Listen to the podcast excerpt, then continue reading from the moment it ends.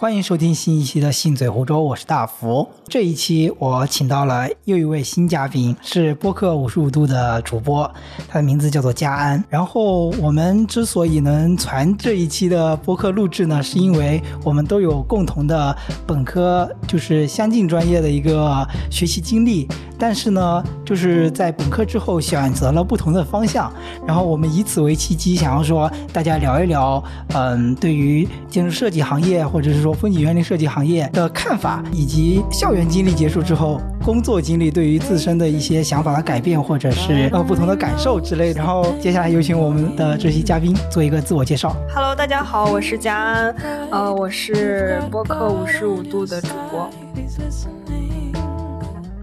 我们要不要先讲一下，大概讲一下自己的学习背景？可以，就可以，可以，是从什么学校的什么专业毕业的？可以啊。嗯，我的本科是在同济大学的建筑城规学院学的风景园林专业。嗯，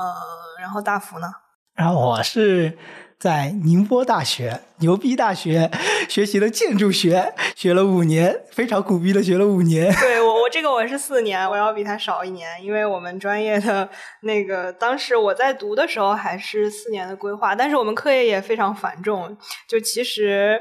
嗯，我觉得也是五年更合适一些。对，其实五年的话，把它最后一段时间比较集中那些课程稍微分一下，还是比较有意义、有必要的，对吧？然后佳安是本科毕业之后是去了，就相当于是换了一个方向，就完全不同的方向，完全不然后去考研了，对吗？对，考了电影学院的研究生。嗯那你可以讲一下你硕士经历是在嗯，硕士就是在电影学院学的是电影理论方面的专业。呃，这个其实我自己算是在选专业的时候有一点点牺牲吧，因为我在考电影学院的时候已经想好了自己以后会做编剧相关的工作，所以其实最对口的专业是文学系，但是因为众所周知，就是电影学院的文学系非常难考，然后因为它算得上是影视行业里面就是也是国内很有名的一个专业，很多编剧都是从那个地方出身的。嗯所以就算是做了一个小小的牺牲，然后考了相对比较好考的理论方向，嗯嗯，然后觉得自己也是先进这个学校再说吧，然后嗯觉得想、也是想体验一下这个学校的环境和氛围，所以就考了这个专业。然后去了之后，其实也接触了很多文学系的朋友，然后也慢慢的通过这个学校，就是走入自己想要进入的行业。嗯，至少是从事自己想要做的工作，对曾经想要，哎，其实这个很不一样。我就想到我当时高考填志愿的时候，嗯就是我那个分数，比如说可以上一个稍微更好点的学校，嗯，但是可能就选不到那个学校的建筑学。是是是，然后像我的话，我就会选择了一个稍微差一点点的学校，但是我能稳上他学校的建筑学。嗯，这个我也有只有同样的困惑，就是因为好像每个学校的建筑类专业都要比它的投档线高很多。对的，对的。然后我当时也是在纠结，就是要上一所综合类大学的可能一个普通专业，还是说去冲一下统计的建筑嗯方面，因为我的分数也比较悬，就是。嗯，统计的建筑其实蛮高的，然后相当高高，然后 对，就是他他有时候那个就是建筑或者城规这两个专业的分数，甚至能冲到投档线上面二二三十分这样。嗯然后，而且我算是我其实是高考发挥的比较超常，就是哦我高中学习成绩一直很一般的，然后在高三的时候才有很明显的进步，然后也也是没想到 自己能 考到那样一个分数，所以选专业的时候其实就挺迷茫的吧，嗯就是。呃，因为你没有预想过说你大概能到一个怎样的学校或者怎样的专业，而且哪怕就是预想过，你也不可能说每个专业都非常了解。嗯，对对对，对，而且当时我也没有学过画画。嗯嗯，我当时的一个非常天真的想法，曾经是，嗯，就是因为我是学理科的嘛。当时其实我现在回看，我其实是一个更适合文科的人。但是因为当时我们那个学校的理科氛围特别浓，所以就而且我理科成绩也还可以，就是没有特别说痛苦在学理科方面，嗯所以就随大流，就是大家都待在了理科班，我就也留下来了。然后我当时曾经特别天真的想过，就是我高考的时候可以报一个文科专业，嗯，嗯，所以你这个表情是很意外吗？没有，我是在想，好像是报不了什么比较文的，就是你比如说建筑学，它其实相当于是说非常理工科里面还是更掺杂了对，是占有一定比例艺术的一个学科了，对吧？所以。其实还是算走上了一半路吧，我觉得像文学错的，比如说文学之类的，是因为我从小特别喜欢看书啊，就是看一些乱七八糟的，就是所谓文艺的东西。然后当时也是高考完才知道，说理工科，反正我们省的理工科的学生是不能报那个文科专业的。哦，这样，对，然后你就只能从理科、工科和什么医学之类的嗯嗯去选。然后我就觉得，我看那些工科的专业，什么自动化、机械工程，对，就觉得没有任何的兴趣，然后就可以想象自己去了之后，也就是内心不会有任何波澜的那种。嗯嗯嗯然后就觉得建筑学看起来还是就是建筑方面的这些专业吧，就嗯看起来还是很偏艺术，然后偏人文方面的。然后觉得也就是里面多多少少会有一些我喜欢的成对，像国内比较著名的建筑师刘家坤，嗯他之前也是想自己的梦想是当一名文学家或者是嗯文学小说家之类的，对吧对？其实文学文学它里面那种体验感和建筑里面体验感，我觉得是有异曲同工之妙的嘛。没错，而且我其实，在刚上大一的时候，有一个老师还说过一句话，我印象特别深，就是他说我们学设计的学生其实是推荐大家多多去看书，而且是看各种各样嗯不同领域的书，是的越杂越好。是的，然后当时觉得我来对地方了，就是一个可以让我自由看书的地方。嗯。嗯，当时是什么？你刚刚讲到，就是你之前没有绘画基础嘛？嗯这我可以给讲一下，就是我当时为什么想要学建筑学。嗯我记得我是高二的一个晚自习的晚上，嗯就那个时候快升高三了。嗯然后我就在我们在做数学题，但数学题会有一些几何题嘛，嗯我就在我的草图纸上在随便的勾勒一些图形或者线条，我就不停的勾勒它，想要觉得把它弄得更加好看或者是怎么样。但是它跟纯艺术的那种绘画又不太一样，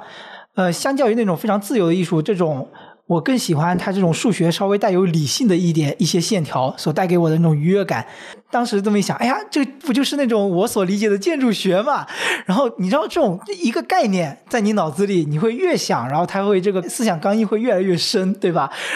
所以你是在高二的时候就已经了解到有这个专业了，是吧？对的。然后，但其实我就觉得当时自己太愚昧了，就没有更加深入的去了解这个专业到底是怎么样，只知道这三个字，你知道吗？嗯，但其实这个是个常态了，啊就是中国的确实学生大是这样多数都是这样。然后到了后面就还有，就一直会关注这个专业，想着哎呀，高三一年就想着想学建筑学，到后面还看了一些什么，看了一部很现在看来有点扯的电影，叫什么《建筑学概论》，嗯其实是韩国的一部爱情电影。就是现在回想，就工作之后回过头来看这部电影，还是蛮，就是但是当时看了就感觉很振奋，就是。嗯能为自己心爱的人造一所房子，在一个山坡上，然后造一所木质的，然后非常温馨的房子，我觉得哇，太太牛逼了，太感动了，你知道吗？然后当时就一直想着一定要报建筑学，然后就说过 说说回来，就是当时就是选择了更稳的，就是你能学建筑学这个方向，然后就没有去更好的一个学校这样子嘛。所以你在就是大一刚刚入学的时候，你对这个专业的认识和之前会有一些什么不同吗？大一，其实我觉得，嗯，大一的话，我觉得还是在自己的学习，就是因为那个时候高考考完之后，也开始买一些书籍来自己来认识这个专业或者是各方面的知识吧。然后当时大一其实是基础训练嘛，然后各种素描啊，以及钢笔画，然后最基础的一些测绘，但是那些还没有让我感觉特别兴奋的点。直到我觉得大二的时候遇到了一位设计课老师，我觉得他的思维非常的灵泛吧，或者是说非常非常不一样。然后我感觉他有点，他之前是在非常建筑做过，然后就感觉有点张永和老师的那种，哎，奇思妙想，会觉得生活中哎什么都可以设计一下那种感觉，然后让我产生了对设计的一种喜欢嘛。当时大二的那个课程就感觉生活中的每一个点都可以像那种古典音乐一样，是一个小动机，然后你以这个小动机为切入点，你就去可以完成你这一项设计作业。当时至少大二，我觉得是可以这么来做设计的。嗯，哦，那我们可以由这个点来，就是聊一聊自己在呃这四年或者五年的这个设计学习生活中有没有特别喜欢的作业啊或者课程之类的。嗯，作业，因为其实我觉得我聊到最后的最喜欢的作业，可能还是我的毕设吧。嗯我们毕设其实是就是它有实际的一个基地是在杭州塘溪一个非常老的园子，但已经毁了的一个园子的基地上建一所小学。嗯然后当时它的整个那个毕设的题目叫做“极限与无限”，然后最终的目的就是要营造一所带有诗意的小学氛围，就是你满足这个各种小学校园功能的同时，然后看你能不能营造出一种非常不一样的一种氛围，让小学生们就是在六年的时光里面，在这个环境里面度过，他可能可以培养一种不一样的情调。就是小学校园的意义就在于你多年之后回想起来，会觉得哦，那样一个环境可以带给你一些回忆和一种温馨感。我觉得这是比较重要的作用。因为一个小学生，我觉得他是至少小学生是小学校园的主体使用者嘛，他是很难在使用的过程中，就是在他那个年龄段来体验说啊这个建筑怎么样，这个环境做的怎么样，他是不会去有这些评判的，他只会有最模糊的记忆在他脑海里深深的印着，对吧？然后我其实特别想。找一期聊一聊，就是大五最后就是做这个毕设，然后以及就是去各种园子做调研的一些经历，然后让我体会这个什么叫做诗意，我觉得挺有意思的。因为那个时候大五好像后期也比较，其实是我是比较闲的，我没有说特别非常急的去找一些工作或者是实习机会之类的，我就在图书馆看书嘛，看到有一本书，然后它里面有一句话就是说，世界是分三种世界的，一种是。啊、自我意识的世界，一种是客观存在的世界，另外一种是知识的世界。然后当时我这么一想，然后感觉瞬间开悟。可能现在听起来没什么，但是就感觉当时自己脑子里各种想法都是混沌的。然后他突然给你来了一个分类，我觉得哎呀，一下好清晰的感觉。然后联系到就是说我这个毕设的题目“极限与无限”，我说一下我理解的诗意吧，就是，呃，诗意就相当于是说你在看或者是你在体验某一项东西的时候，它可以让你体验感受到另外一个世界。那就意味着现实生活中必定要有一个比较实在的物体让你去体验或者是去使用或观想，然后脑海里需要有另外一个世界让你去畅游。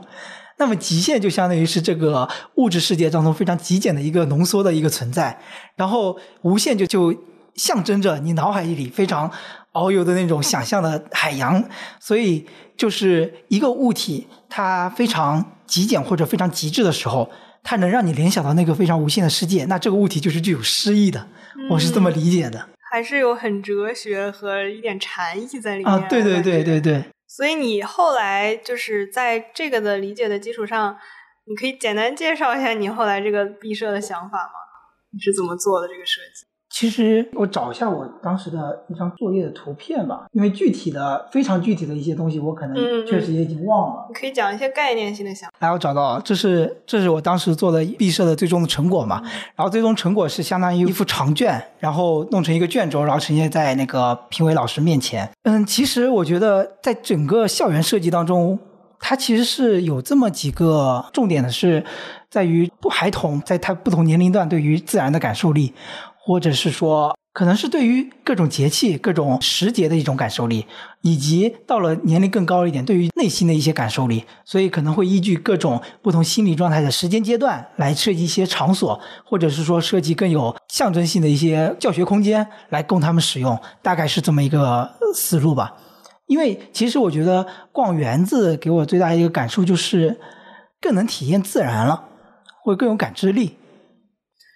嗯，所以你选的这个就是你最后的表现方式，我注意到是一个卷轴嘛。嗯。所以它这个形式是你自己选择的嘛？就是根据你对园子的一些思考。是，可以自己选择，但其实该出的图、该出的展板还是要出，模型还是要做。蛮 好的，这个让我想起，就是我我们大三的时候也做过一个课程设计，就是古典园林。嗯。然后这个作业其实就是老师们讲，它是我们学校的一个保留项目，因为因为其实现在现在已经不会有人再去造一个古典园林了，然后就除非你是什么新中式之类的哈，嗯、呃，但是就是他还是想让我们有这么一个训练吧，就是你去学习一些。嗯，苏州古典园林的一些营造方法，一些古人的营造方法，然后可能可以从中模仿他们的一些技巧，然后也是去造一个就是有他们那种感觉的园子。嗯嗯，然后你这个作业其实让我联想到了那个作业，然后我我自己对那个作业感情其实也蛮深的，因为嗯，在调研的过程中，就是走了很多次苏州的园林，然后你会慢慢的呃认识到说那个园林它里面的哲学的趣味到底在哪里，它为什么在这儿会设计这样一个。比如说一座桥啊，或者一个窗啊，然后它是怎么分隔空间的？甚至它那个空间是有叙事性的，就是你，嗯，同一个地点，可能你会经过它两次，但是有两次有不同的感受。所以后来就是对，就是通过这个作业吧，就是对一些东方的艺术观念也好，就是包括古人的这些空间的营造方法也好，都有一个非常深的认识。所以我觉得那个作业就是让我联想到了。他给我留下的一个深刻印象吧。对，我就感觉在逛园子的时候，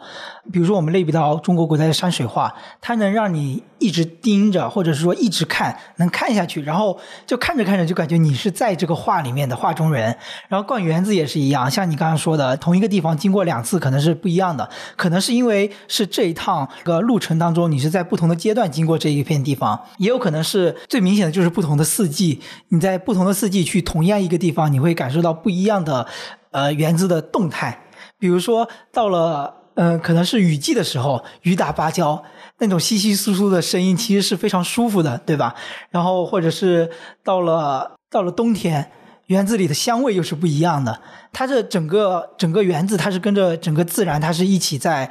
在变化的，它是会放大你对周遭那种自然的感受力。就我们平时。就是住在这种钢筋混凝土里面，其实是很难感受到的。我们的感受力是来自于哪里？手机上的天气预报和气温，以及今天空气污染程度，对不对？所以那种和古代文人的生活方式还是产生了非常大的区别。但是我觉得这种古典园林对于我们，比如说建筑学的学生，它的意义在于就是说一种审美。一种一种感受力，因为你比如说园林设计当中那种取直通幽，或者是一些手法上的，像你刚才说空间分割，我觉得在当代的建筑设计当中不一定适用了，因为它可能手法可能会过时，但它的审美它是可以一直保留的。它对于一个造园人想要你体验什么样的空间，想要让你去感受什么自然的什么。部位或者什么样的场景，它的这个道理还是贯通的，就是增强你对周遭事物的感受力，其实也是增强自己对自身的感受力。我觉得还是挺有很有意味，可以让你不停的去琢磨这个事情。啊，说到这个，我又想起一个新的话题，就是因为我们这个作业，嗯，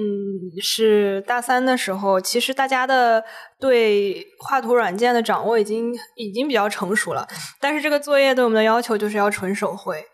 就是它的每一个平面图，然后包括剖面还有轴测，嗯，然后上面的每一棵树、每一个瓦，你都要用用手来画，就是不允许有任何的机器加工。嗯，然后这个就是让我想到，因为现在就是大家也知道，建筑设计行业其实已经就是会依赖非常非常多的软件，但是可能在几十年前的那些设计师们，他他们还是用很传统的手绘方式。就是说，你对嗯，你对这种就是设计方式，或者说怎么说呢，技术上对工具上的依赖这一点你怎么看？就是你有没有觉得，呃，有时候。我们用借用一些工具设计出来的东西，会会就是会比以前少了些什么，会多了些什么？我觉得是分两个话题，一个是。你说的工具上的，其实若干年前用手绘来画图，其实跟现在 CAD 是没有非常大的本质区别的，其实是一样的，就不不停的叠图、叠图、叠图。然后他们以前做手工模型，现在我们用电子模型，底层逻辑是我觉得基本上是没有变化的，是一模一样的，但房子照样能照出来。但是现代不一样的点是在于更多。一方面是更多专业的统筹协助，就是非常的流水线化，或者是更加的现代化；另外一方面是可能更多的一些参数化的进入，就是就是程序生成了，这设计师很难去细抠的一些东西，就是它是非常随机性的一些东西，现在慢慢的在现代建筑中普及了，比如说。可参数化的一些立面，呃，它跟着太阳的角度来调整它的一个张合的一些角度，然后进光量可以控制温度之类的，这些可能是更加先进的一些方面。但是从我个人的工作经验来讲，底层逻辑跟几十年前建筑师是没有区别的。对吧？所以建筑进步，一方面我觉得更多的是可能是材料或者是结构上的进步，它能带来更多的非常新颖的形式。但是本质上来讲，现在现代建筑发展以来，我们作为建筑师画图这个工具，其实还是逻辑还是一样的。第二个层面是，我想刚刚说，你说你们老师让你们一笔一画去画这个图纸，我觉得特别有意思，因为其实我觉得它的含义可能是说。你们没有机会真正去造这么一个园子，但是你用一笔一画，其实你的每一笔每一画都是在去造、去经营这一个园子，我觉得特别浪漫，特别有意思。没错，就是其实当你画完图的时候，你就会发现你对这个作业的感情好像就跟别的作业不太一样。嗯，对，因为那个图其实画了很久很久，就是有后面有几乎有一周的时间，就是这个方案其实已经完成了，然后你要把它表现出来，一一幅图一幅图去画。所以，嗯，我觉得这也是为什么我最后学习完四年下来，我对这个作业是感情最深的吧。嗯嗯，然后最后我们的成果也是一张像山水画一样，我们是一张树的卷轴。然后那个那个图纸，它最后其实还是还是要打印出来，只不过就是你先把你画手绘的扫描进去，然后排个版打出来，然后打出来那个图纸几乎比你人都高，有一米八，然后就挂在那儿，然后就觉得那个很有。很有那个氛围感吧，就更容易让人进入了。对对对对，就特别大的卷轴，这种感觉让你感觉整个身体就可以在里面山里面游走，是特别棒。是的，是的。就像之前啊做毕设的时候也看了很多王树的书嘛，像他有提及到一些西山新绿图啊，特别大的体量的山在你面前，然后有一条小径在里面可以绕行，就你就感觉可以自己在里面。不停的游走，就是山水画这种迷思，让你非常沉浸，就是你可以有一个自己的小世界，对吧？那可以讲讲你对，比如说诗意的理解吗？嗯，诗意哇，这个这个词好大。对，我觉得这个词可以用在任何地方，但是我觉得建筑学里面的诗意会有另外一种理解或者解释。我不知道你有没有想过这方面，就是随口一问。嗯，其实我现在。就是因为我对设计行业已经离开有好几年了，所以我可能第一个想法反而是我在考研的时候，呃，就是我看了一本考研的书，然后反而是增加了我对这方面的思考吧。就是我我们在考研的时候会有一门课是艺术概论，它里面其实有一章会讲到东西方艺术观念或者艺术表达的一些差异，然然后它。得出的一个结论，其实就是因为西方，我们都知道它是从素描这些光影，就是非常理性、非常写实的，对，非常具象写实的一些角度，非常科学的角度去去对待这件事。然后，嗯，他们呈现出来的作品，你也可以看到，就是像比如说像文艺复兴一样，他们就是，嗯，完全。完全就是按照人的这个结构啊，什么写实的去还原它。但是东方的话，就像我们刚才提到山水画，然后包括卷轴这些，它是有非常多写意的东西在里面。一幅画它可能有一大部分都可以留白，然后它在一个角落上面随便画点什么。嗯，我觉得就提到刚才诗意的这个话题，我觉得这个留白也算是其中的很大一部分。嗯，然后东方人也是，呃，如果说的要科学一点的话，就是西方人的绘画，它是要讲究什么透视，就是这种手法。嗯，但是东方人的画就基本上是散点，就是它每个点都对散点透视，对散点透视，每个点都可以形成自己的视角。我觉得这个跟古典园林联系起来的话，其实也是一样的，就是你在。无论是看画还是去参观一个园子的时候，你的视点也是可以随时变化的，就会有一种自由选择的感觉在里面。是，然后你，然后你也可以有一种叙事感，你有自己的方式去选择你先看到什么，后看到什么。然后一幅卷轴也是，你可以甚至从中间开始看，或者你从结尾开始看都可以。然后就是这种。嗯，其实这也是算是对观众或者说对参观者的一种留白吧。嗯，就是感觉作者他的身份好像没有特别要有一个掌控感。嗯，然后他把所有的自由都留给你，然后就是，嗯，我觉得这两点可以算是我对诗意的一个理解吧。就他没有规定说固定的参观路线，然后让你必须按照这个走，对吧？对。然后我还想起了以前我看过一本书，好像是六名小说家，然后去分别去参观六个建筑，然后根据自己的所体验这个建筑，然后就分别写出六篇小说。我印象很深刻的好像是。一位小说家，我忘了具体忘了是谁，非常久远。他好像写的是在王树的建筑里面行走，好像是就是在屋顶上行走那种感觉。你因为我们知道，就王树的他的建筑就是有在屋顶上设置步道、栈道，对吧？专门让人来体验这一种非常独特的建筑体验。然后，当他真的在文字空间当中实现的时候，我会觉得又特别的有画面感，特别欣慰，或者是怎么说？我就感觉建筑师和这个小说家他们想要给。体验者营造的空间是一致的，我觉得特别棒。嗯，提到这个，我还联想到一点，就是我们现在的建筑教育体系其实还是有很大一部分是受西方影响的。嗯，然后我不知道你在学习的过程中有没有注意到这一点，就是因为因为我感觉我们在学习的过程中，就是有很多参考案例啊，包括老师会给你讲解的东西，还是有很多国外的建筑设计师的成分在里面，然后。嗯，包括后来我们又过渡到了古典园林的学习。你自己觉得，在整个这个系统里，这种东西方的不同背景的教育对你有什么影响吗？但其实，如果你真的要定义东西方不同背景教育，其实还是比如说，对于那些出国有学习经验的人，可能会更合适，对吧？我只是说教学体系它是沿承西方那一套下来，但其实我们的这设计课的老师他们其实都是是在教现代建筑，但是他们我觉得骨子里还是会更习惯于东方性的思维的，所以这个问题我觉得我好像有点难以回答你。但是我我我能说的一点就是，我现在工作的这个公司，它的比如说我们的院士老先生，他的一个。主导的一个设计体系思维的话，就是说要营造中国人自己的一个建筑话语权，或者说中国人自己的建筑话语体系。就嗯，我理解他的意思就是说，他所建造出来的建筑，他用的是现代的建造手法。这一点建造手法可能是从西方过来的，但是我们古代的木构建筑也有异曲同工之妙。但主要是钢筋混凝土这个事情先发生在了国外，但是你放在了人类的历史长河当中，它只是一个产物，大家都可以用，对不对？是大家共同的文明的结晶。那么工具在这了，我们只是利用这个工具来营造属于我们中国人自己独有的、能理解的、更容易理解的那种东方式的呃意境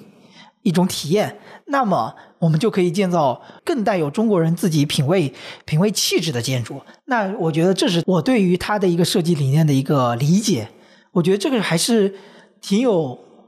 挺有怎么说、挺有理想的一件事。因为现在我觉得国内很多的一些建筑师。比我觉得比较少去追求这件事情，比较少去说建立自己中国自己的一个建筑话语体系，更多的是会觉得，比如说我们经常说老外的东西好，老外东西确实好，他们的建造质量以及建造手法，而且使用体验也确实不错，我们确实要向他们学习。但是我觉得很少人有这个毅力或者是决心去做这件事情，我觉得还是挺有意义的。聊的好严肃，我想，我想，我想，我想改一改轻松的话题，好呀，就是聊一聊那个。嗯，因为因为可能很多听众朋友就是他们也并不是在这个建筑学院的体系里面学习的，嗯，然后可以聊一聊，就是我我们自己在建筑学院里面学习，包括生活的一些经历吧，嗯嗯，然后嗯，包括你也可以先。简单介绍一下，就是我们各自的 那个课程组成是什么样子。我记得印象比较深的是大一的有一个作业，就是其实是传承同济的，因为同济有非常著名的建造节嘛，对吧？单元节那个，其实我们学校就是有几名老师，他们也是本身也是同济毕业的，就好像研究生是在同济上的吧，所以他们也想沿承这个形式来。做所谓我们自己的大政节，但你知道，就所谓的师资力量以及学生的素质和或者说经费都是有很大的差别啊。比如说，你我记得你们后面有 有几届是用白色的亚克力还是 PVC 之类的来建造，然后我们那期我们那时候大一用的是瓦楞纸。我们其实也用的瓦楞纸，但是瓦楞纸是它这个材料是有非常，其实是可以做的特别有意思的，对吧？它的受力结构以及它的形式可以做的特别有意思。我印象最深刻的不是说我们搭建出来什么，因为我们最终搭建出来的东西和我们最开始想的有很大的差别。但是我印象比较深的是熬的夜很久，我那次熬完之后。大概熬了三十多个小时没睡。其实我觉得这是非常不健康的。聪明的人就应该合理的分配时间，合理的分配分工，然后有条理的去做这么一件事情。但是我们到后面来不及了，来不及，就是熬，就是熬，一直在那熬，一直切，对吧？到了后面。做完交完整个作业之后，然后就去睡，睡了很久很久，别人都以为我要挂了，就打电话给我，我就没接，他们都非常担心我要挂了。然后寝室就我一个人，他们又进不来，然后另外几个室友就也好像也不知道我到底在哪儿。然后睡了非常久的觉之后醒来，然后看见消息轰炸，让我印象特别深刻。说到熬夜这个话题，真的是非常有共鸣，就是应该所有学建筑或学设计的同学。然后我，哎，其实我说起这个，我还是挺骄傲的，就是我大学期间没有通过宵，真正的不熬夜的建筑对，而且我我不知道为啥，我那会儿真的就非常养生，然后就很想早点睡觉，基本上就是。只要我这个作业我自己心里有数，我能交得上，我就会去十二点左右可能。哦，说起这个，我有一点一点瑕疵啊，就就一点想法，就是说建筑学这个东西其实不太适合太聪明的人去学。怎么讲？就是你思维太过零泛，但是真正的从事建筑行业，它里面其实是有蛮多东西是你要去费苦功夫去做的。对吧？像比如说，我自认为自己思维不是那种非常敏捷的人，是稍微有点愚钝的。那有时候就想说，啊，要做好一个东西，就是去熬，就是底线就直接先先把自己的底线拉到说，一定要熬夜也要把它做完，就没有说提前用更远的思维去说，我更合理的分配时间，然后去把它做好，可能是更轻松的，就是。可能就没有这种想法，就引申到就像以前高考做数学题一样，你用更繁杂的步骤去做一道题，是因为你的切入点更直接、更简单，但是你要的步骤非常多。但是如果你用更非常巧妙的切入点切入，你的步骤可能很少，但是这个切入点比较难想。就我感觉，我我是属于那种愚钝的人，需要就是用非常多的步骤，就是花苦功夫去做这件事情，就导致后面熬夜好像熬的也心甘情愿，但其实其实并不。并不见得是一个非常聪明的方式。我听你讲，我突然脑子里就想到一个词，就是就是叫什么匠心，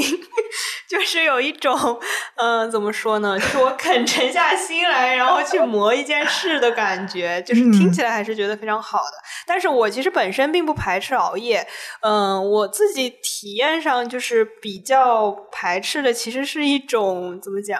就是有点恶性竞争的感觉，内卷。对，就是内卷，就是若干年前就已经内卷了。对，就是尤其在我们这种专业，就是大家都在互相比谁睡得更晚，然后就是这种风气，我自己是不大喜欢。哦，所以主要你们那边可能估计都是学霸，就比拼的太太那个了。就我感觉，就刚我们也聊到这个点，就是因为你身边厉害的人太多了，你早就意识到自己可能适合，可能不适合做这件事。但我感觉。就我当时身处的环境，我感觉我甚至觉得我适合做这件事情，因为好像至少从身边的人来讲，我觉得我自己还是对这个方面还有一点点所谓的天赋，或者说有一点点有自己的兴趣，非常大的强烈的好奇心去研究探究这件事情。但是到了工作之后，当身边的人越来越越来越厉害之后，我发现还是要认清自己。哎，说到说到天赋这个话题，我也蛮感兴趣的。就是，嗯，因为我可以先来剖析一下我自己。就是我我因为就很早就决定转专业了嘛，大概大三的时候吧。嗯，然后起因其实也是刚才所说的天赋。一个是我在本科之前没有学过画画，然后嗯，即使是本科之后开始了一些有一些素描或者是水彩的一些教育，呃，但是我自己还是觉得。我在形态这方面吧，就是整个嗯不会有一种特别天然或者是特别好的感觉。然后就是总有一些同学，他们可能随手画一个草稿，然后老师就会觉得很好，很很嗯怎么说呢，就是很有自己的想法吧。然后那我可能要琢磨很久，嗯，然后嗯。要先从尝试模仿一些别人的作品开始，但是可能你达到的效果也并不是很理想，所以从那个时候开始，可能就会对自己有有一些怀疑，然后呃，就会想说，我到底是有没有这方面的所谓的天赋？嗯，其实后来就是。嗯，后来我在转专业、决定转专业的时候，其实也跟一些我的设计老师聊过。嗯，我就跟他们讲说，我觉得我不适合做设计，然后这些老师就很意外，他们就说没有啊，我觉得你做的挺好的。然后其实我当时听到那句话的时候，我还挺诧异的，就是我在前两年感觉收到的一个整体反馈，就是你的。天赋很一般，嗯，然后嗯，可能你的设计作业也没有得到特别呃怎么说特别正向的认可吧，嗯，然后你会特别羡慕那些呃在在这方面可能嗯就是他们学了很多年画画，然后形态感也特别好，嗯，然后作业会就是很频繁的被老师提及的那那种同学，呃，所以嗯。而且我们会说，就是其实你对一件事情的兴趣，跟你收到的这种反馈是非常有关系的。对，所以这个也是可能让我自己会慢慢的对设计这件事儿没有那么有兴趣的一个原因吧。嗯，但是我还是非常感谢，就是我当时大三的时候那个老师给我讲的这句话，就是说在在我即使呃决定离开这个行业的时候，就是他有一些对我的认可，就是他觉得我也可以做得很好。嗯，然后。嗯，反正这个就是 我对我自己在天赋这方面的一个一个反思吧。嗯，我不知道你怎么看。其实我你越说，我越有同感，你知道吗？因为有些人他可能做设计，他对于大的宏观的呃掌控力，或者说对于整个建筑的形态体量，他有很好的一种。一种意识去说，哎，这里可能缺一块，可能会更好，它的比例可能会更好，它的空间可能会更好用之类的。我感觉我是我不是这种人，你知道吗？我是更倾向于那种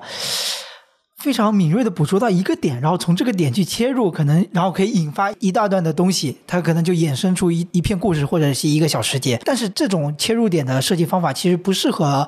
用于真正的建筑设计，因为真正的建筑设计是要统筹到非常多的方方面面的。无论就是到了后面实际工作经验当中，你要首先你就要考虑甲方的意愿，他干嘛要花钱做这个东西，对吧？然后到了比如说你到了非常有宽裕的条件、非常好的条件，你才能说怎么样表达自己作为建筑师这个点。但是我突然想起我以前。又做了有个作业，我觉得特别有意思，就是当时是去调研一群卡车司机的他们那个生活方式以及生活轨迹，然后他们会在一片地方就是自己休憩，或者是就是他原来的场地是一个卡车停车场，然后我就亲身去调研，然后去访问各种不同的卡车司机，他们的生活方式、生活模式是什么样的，他们经过这个停车场会待多久，他们的生活体验是什么样的，他们在这里会干什么，会做什么事情，然后也在网上去找各种。卡车司机他们的生活现状，其实到后面会知道，卡车司机他们与卡车为伴，然后有时候就睡在卡车上，他们很难有一个非常好的休憩的环境，然后他们的工作时长也非常长，然后大多数都在夜里工作。然后，其实他们这一群人，他们在社会上地位也不是特别高。当时的一个设计作业，但也只能是设计作业，就是说在那片停车场，就是在保留他们的停车位的前提下，然后架空做一些片状的空间，让他们有或私密、或办公、或公共开放的一些区域，让他们可以休憩。但这也只是我一个非常。理想的一个画面，但是我觉得那次我做通过做调研，然后找到切入点，然后通过这个切入点去做这么一个设计，因为我当时是采用这个片状的设计的语汇，是根据他们的一些习惯性的行为动作，然后他们身体上可能长期的一些工作习惯需要一些什么样的建筑空间来。就是来适应他们的生活而引发出来的，我就觉得整个设计就逻辑非常闭合，我就觉得特别有意思。但是你让我从一开始就从这个场地，然后它需要什么样的体量，需要什么样的一个建筑空间，直接让我来做，我觉得我是做不下来的。我更喜欢有那种。有非常敏感的那种切入点的东西，我觉得让我特别着迷。就像你刚刚在那说你是没有天赋，但我其实我到越到后面也越觉得自己没有那种掌控力，或者说所谓的真正建筑设计那种天赋。我觉得那个还是更多的是宏观，慢慢到微观的一个掌控力吧，大概是这样。嗯，蛮有意思。觉得你喜欢那种切入角度，可能更多是从。人文关怀啊，这方面，我觉得其实现在想想看，就是天赋确实不止一种嘛。嗯，我觉得各个方面的能力其实都算是我们自己可能在同一个职业领域就是不同的一个特点吧。对，现在就是对这件事情也想开了很多。其实可以讲讲我工作之后，就是工作之后，你像你刚刚说的那种天赋，有时候与人打交道的天赋是。占比是非常高的。我们在校园过程中啊，图画的多好，然后汇报演讲做的非常的认真，然后表达的思路非常清晰，可能是一种能力。但是到了多方协调的工作当中，你会发现与人沟通的能力，保持自己情绪非常稳定的能力，占比非常重要，因为它就是它几乎决定了你的生活状态是什么样的。这个我也非常同意，就是我可以分享一下，嗯，我现在因为我现在工作是编剧嘛，嗯，所以其实呃，虽然说和和建筑专业已经不太相关了，但是我觉得还有一个很大的共同点，就是我们都是创作类的行业，嗯，然后这个行业就不可避免的会面对一些，比如说你的工作是甲方交给你的，就是有一些委托，他们是有要求的。然后你你在工作当中也会有一些自己的团队，有自己的小伙伴，有同事，然后你们是合作关系来完成这件事。所以我也非常同意你刚才说的，就是工作上其实表达能力、沟通能力也是占很大的一个成分。然后我们现在的工作中也是每天不停的在开会，就是你和你组里的小伙伴要互相交流彼此的想法，然后你们互相有什么嗯不同意见啊，其实都是要就是能够及时的。表达出来，所以才会对这个项目有利嘛。然后，嗯，但是我我自己的感觉就是，我在学生时代其实就有感受到这一，因为现在回想起我的同学里就有非常善于表达的，就是他可能他在做作业的时候没有花特别大的功夫。嗯，或者说，如果说的苛刻一点，就是他甚至是有一点点偷懒啊，或者是他的 方案就是就是团队合作的时候，经常会有那么对，甚至甚至是自自己的作业也是这样，就是他看起来就是他嗯，好像就是想法非常简约的那种，嗯，但是当他。就是出图的那天，他跟老师讲的时候，你会发现他非常会讲，就是他能把一个六十分的作业讲成九十分，就是同样让我想起了我某位本科同学。对。就是我们当时周围还不止一位这样的同学，就是他真的非常会讲。然后那个时候你也会意识到说这方面能力的巨大差距，就是你可能你在下面想了很多的想法，但是你真的到讲的时候，你发现你并不能完全表达出来。嗯，然后别人就是可能他还能在自己想法的基础上进行各种发挥。嗯，当时就有 非常深的感悟。但不会有一位老师说你的想法挺好的，但我在你的图上没有看到。但我觉得这个又回到那个话题，就是我不是说当编剧之后，老板告诉我们说，那个观众看的其实并不是情节，而是情绪。我觉得老师其实也怎么说也是这样，就是他有时候，尤其是在他呃可能对你的方案并不是特别了解，只是在你汇报的时候才刚开始接触你的方案的时候，嗯，你怎么表达其实非常重要的。我是觉得，就是他在看你的图纸的时候，包括你表达。过程当中带出来的一些情绪和你对这个方案的一些想法，就很可能就是在你表达那个时间内去打动他，或者怎么样。我明白，嗯，我明白。但是我觉得这可以分为两个点，一个点就像是说我们国内的这种建筑学教育，它更倾向于培养你是一个方案能力创作者，就是。他更希望你培养出来一个设计大师。那设计大师就是说，像我们比如说平时每个学期，就是每次交完大作业要汇报那一次，它其实更类似于类比于我们以后给甲方汇报汇报方案。但其实这是一种能力，对吧？但可能到后面，就是你真正的能把你所有的想法落实到图纸或者模型上，这是更重要的能力，因为它更决定于你这个房子造出来是什么样的。为什么呢？因为就是说，图纸就相当于是建筑师的语言，你不可能说去到工地跟每一个施工的负责人说，哎，我这个方案的理念是什么什么样的，对吧？你只能用你的图纸说话。当你的图纸足够明白，然后足够让内行人看得懂，你一句话都不用多说，然后你的造出来的建筑就是一模一样。所以这是两个阶段的能力，对吧？对，我感觉这个可能确实是因为你工作了之后，对的，对的，工作之后才能有这个体悟。对，嗯，那我们回到刚才那个话题，就是呃，还是说学习期间的一些怎么讲课程的安排？就是我还挺好奇，你们在就固定的设计课之外，还会有一些什么课？我们还有风水堪舆。啊，这个很有意思，可以展开讲讲吗？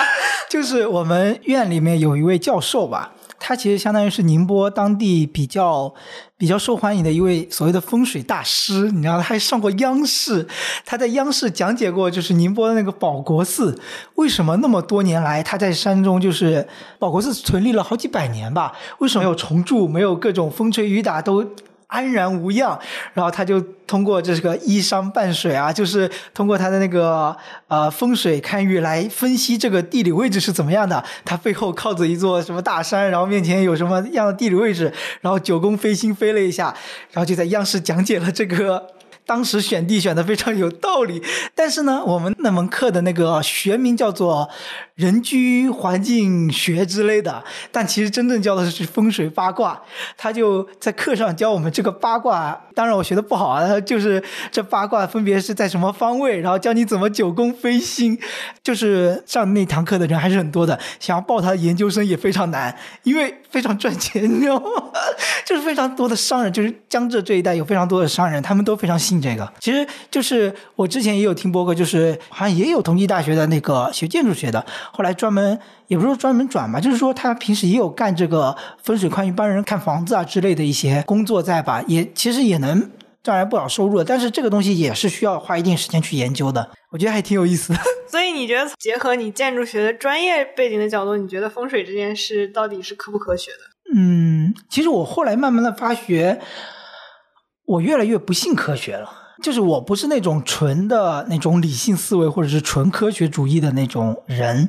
当然，我的另外一个小伙伴十五，他是他是纯，我觉得他是一个纯科学主义的人，他会觉得一切事情都可以用科学解释。但是，呃，我觉得我个人的思维会觉得有些东西就是用科学很难去解释的东西，所以我会觉得，嗯，像风水看运这些东西，虽然大部分人都会觉得信则有，不信则无。嗯，但是它会有更更暧昧的一层意味在你的生活当中。只要你相信了它，对吧？确实，你只要相信了它，它就会冥冥之中就会对你产生影响。对，同意。我也是不太喜欢用特别严谨和理性的态度去去看待。嗯，然后说到这个，我我想讲一个，就是我在那个设计课之外也是非常喜欢的一门课。叫城市建设史，我不知道你们会不会学。好像，嗯，可能我们类比于就是城市规划学之类的，因为我们学的是建筑学，但是也会去上城规的课嘛。应该不知道你们那门课专门讲的是什么？我们这个就是算是一个专业选修课，然后他也是确实是城规的老师在教，嗯，然后他讲的其实就是呃一些中国或者外国的一些。古代的城市最开始是怎么发展出来的？呃，比如说就是像长安城啊这种什么礼坊制度啊，嗯，然后国外的就比如说从古埃及这种，就是最开始它其实涉及到很多历史的部分，嗯，就是这个地方的人他们是一开始怎样聚居的，然后他们为什么这么盖他们的房子，然后为什么结合成一个社群，然后怎么规划他们的城市，嗯。所以可能因为结合了很多历史的成分，包括会涉及到人文啊、什么环境啊、经济啊这种，然后我就觉得很有意思。然后这门课我记得很清楚的是，他的结课作业是一篇论文，然后他你可以选择一个，嗯，就是他鼓励你选择可能是你一个家乡的地方，然后你去考证一下它，嗯，可能在之前的历史上会是什么样子的。也许这儿之前是一座城池，或者是一个什么别的建筑物，或者怎么样。然后我当时选的就是在我老家，呃，太原那边，就是我奶奶家那个村子。就是很巧，就是我奶奶家那个村子，它，呃，它的正下方就是当年一个古太原城的遗址。对，有宝藏，有宝藏，对，考古一下。你知道很有意思的就是，现在不是都拆迁嘛？嗯。然后我奶奶家那个村子就迟迟没有被拆，因为因为那个领导都怕动了下面的龙脉，对，然后就不敢拆，因为当时据说就是当年那个。唐朝那个什么开国皇帝，他们不是从太原起家的吗？哦，这样的吗？我不太了解历史类的。对对，就是我我现在也记不得特别具体，反正就是反正大概就是说那好像是个龙脉还是怎么样，所以就是不敢拆。然后当时那篇论文我其实就是对我奶奶家那儿挺感兴趣的，然后我就写了那一块儿。然后因为是在上海上学嘛，就也没有时间回家，然后我就拜托我爸帮我拿着相机，然后去可能去那个村庄周边去拍照，就他还是会有一些。遗址的所谓就是痕迹嘛，嗯，比如说他那儿立了一块碑，然后有一有一段小土包，断壁残垣，对他就会说这里是什么古太原城遗址啊，然后包括你可以在那个你可以去看一些那个历史古籍上的地图，比如说这个太原城在可能清朝或者宋朝的什么时候，它是个什么。它的那个城市的规划图纸是什么样子的？然后你把那个图叠到你现在的卫星图上，然后你就可以发现有些村子的那个名字他们从来没有变过。比如说，呃，那边会有村子叫什么城，呃，城。东角村就是那种，就是它，它其实就是在古城的东东北东角。它当时就是在城这个城池的东北角的一个村子，然后它现在还叫那个名字，只不过现在已经没有那个城池了，就就很有意思。然后那个作业，我当时觉得就写的很开心，因为也不用画图，然后对，然后还让我爸帮我拍了一堆照片，嗯，就嗯觉得挺开心的。然后那个。反正就是那门课也拿到了挺好的成绩，所以所以印象深刻。对，所以就是非常喜欢那门课。嗯，我觉得挺有意思，就是能想象一些就是。一个聚落，首先有了这么一批人，然后它慢慢的发展到了一座城。可能我们未来去就之后去考古它，我们发现了一些遗迹，但是你会就是深挖它的逻辑，会发现他们的他们所遗留建造下来的东西是非常直接的逻辑的。他们因为这样，所以这样，就是说，因为比如说临水而居，或者是水位它可能非常长高特别多，所以有了吊脚式的建筑，就是非常直给的逻辑。我就觉得，然后让你会。感叹他们的奇思妙想，对吧？其实，甚至我们现在的建筑，在若干年以后，别人来挖掘考古，也会慢慢的去捋我们的逻辑是怎么样发展起来的。而且，我又想到了前段时间前前几天去城隍阁，然后杭州城隍阁嘛，就是它的那个地上有。有一些地图，就是展现了不同朝代的一个杭州城是什么样的。会发现，其实整个杭州城有点，我不确定是不是啊，就是围绕这个西湖这一块小宝珠，它是怎么样的？西湖或大或小或阔，然后就慢慢的扩张开来。现在有了我们现在录音所在的一个杭城，对吧？我觉得也是挺有意思的。这就是它这个文化历史它的魅力所在，有非常深的根源的东西，让你会觉得有另外一种魅力。对。而且你看到它从那么远古的历史上到现在的一些变化，你就会觉得很有意思。对，因为它每一笔变化其实都是，就是要么是自然的变化，然后自然的变化会衍生出来，呃。那个居民啊，嗯，生活生活习惯的变化，对，然后然后有一些是反过来的，有一些可能就是人们这儿住的人变了，然后有一些呃所谓的什么文化交流，然后导致了这个地方发生了一些别的变化，我觉得都是蛮有意思。我觉得其实这是一种对话，嗯，就是你跟古代人的一种对话，就我想起。江城不知道你有没有看过，就是就是它里面不是讲了，就是建完水库之后，里面有块有块碑嘛，然后大家还可以去参观那块碑，然后看到碑上的文字，然后那个碑的那种历史厚重感，然后你再去参观它，你就感感觉真的是跟古人在对话，而且我又又感慨这个作者是一个外国人，能写出那么诗意的文字，我觉得太屌了。我当时看那一段，我就觉得啊，好美，非常非常感慨。现在也是，就是。一座城市之所以之所以有它的魅力，是因为它有文化底蕴。文化底蕴的意义就在于它的所有的痕迹都是过去真实存留下来的，然后你还能跟它过去对话，就太美妙了。就相较于这种啊纯新的建造一座新城，那可能我们永远都只是过渡期的那那一群人。所以你还有一些什么别的印象深刻的课吗？在你们的课程体系里面？嗯，让我想一想，或者一些有意思的课程设计也可以。我发现好像到了到了越后面，好像越难真正的有，可能我的兴趣好像也没那么那么明显了，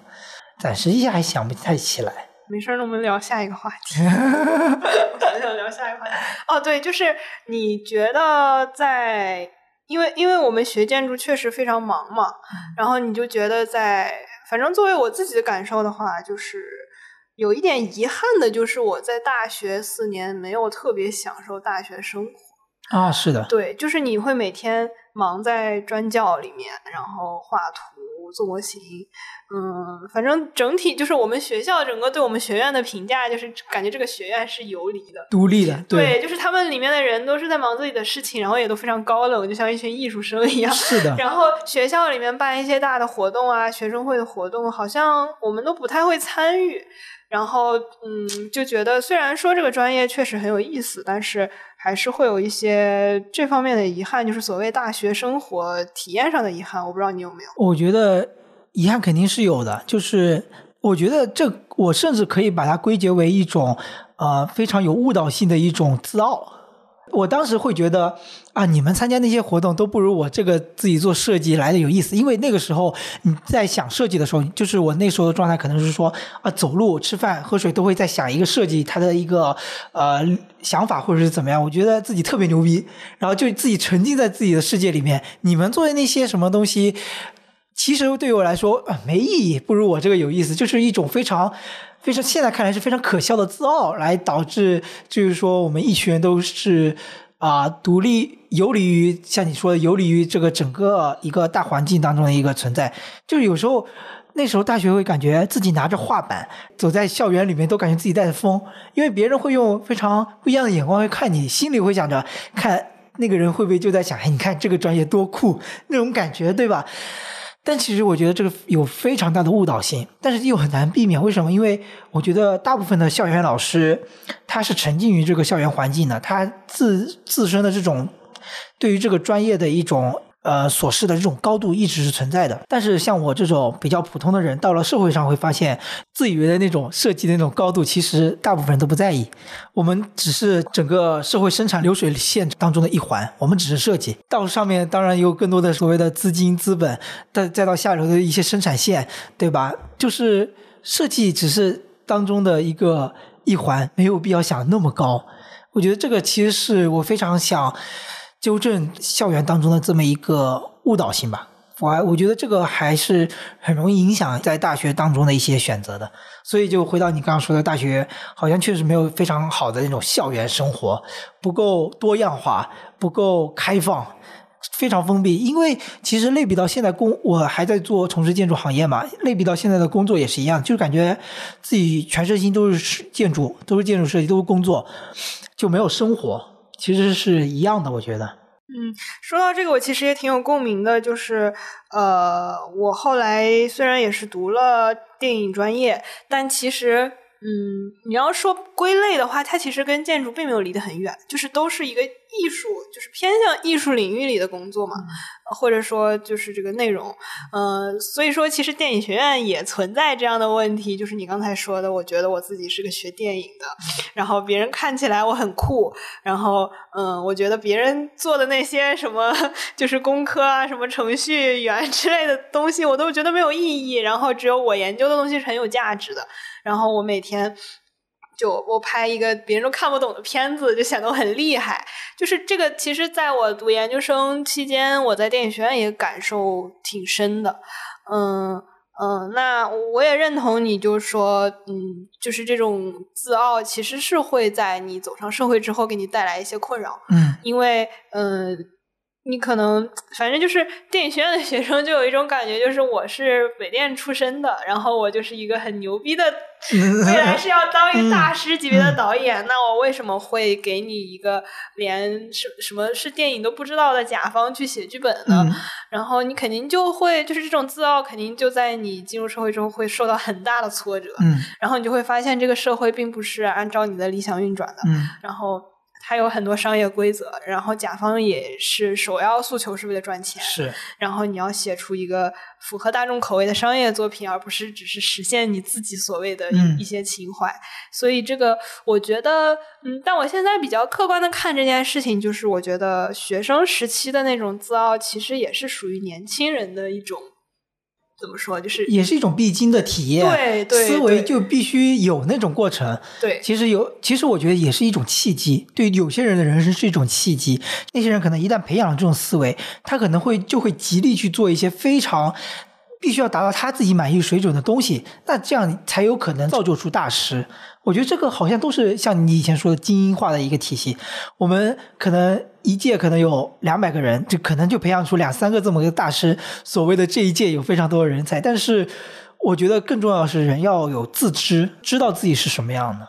对吧？所以我还挺欣赏，嗯，就是贝聿铭，他其实是他能把控很好的这个平衡。他能满足甲方的要求，又能做出自己非常满意的一个建筑作品，我觉得这个是我比较欣赏的一种人生准则那种感觉。嗯，我不知道为啥你提贝聿铭的时候，其实我就突然想起了一个导演，就是李安。我觉得他们两个特别像，是对，就是嗯，因为。他们两个好像也都是这种，就是有一些西方教育背景的华人，就是是应该算是 可以这么说吧。贝聿铭都是美籍华人嘛？对。然后李安也是在美国受的戏剧和电影教育，然后我就觉得他们都是属于在就是艺术和自我表达上。有一种非常好的平衡，然后李李安也是，就包括他电影的票房啊，什么商业性上其实一直都不错。然后他早期的作品，其实你能看出就是一种非常怎么说，符合那种就是西方西方的电影教育，它其实就是带着一种他们好莱坞那种呃怎么说，就是故事的规则，就是他。他那一套规则生产出来，就必然就是会有某一些商业价值。嗯，所以李安初期的作品，你会发现他没有那么晦涩，然后就是大众也很容易接受。但是他也值得你就是看很多遍，你会发现他有很强烈的自我表达。嗯，然后包括他到后来。会尝试很多种那种就是拍摄技术上的进步啊什么的，就是他一直在接触一些非常前沿的商业元素，但是他的作品又能保持一个所谓他自己的符号。嗯，就我是就是突然联想到，我觉得他们还蛮像的，就是在这两方面做了很好的平衡。因为我觉得有时候如果所谓一个人把自己视为一个艺术家，这个思维太过执念的话，很容易反而让自己局限于很多。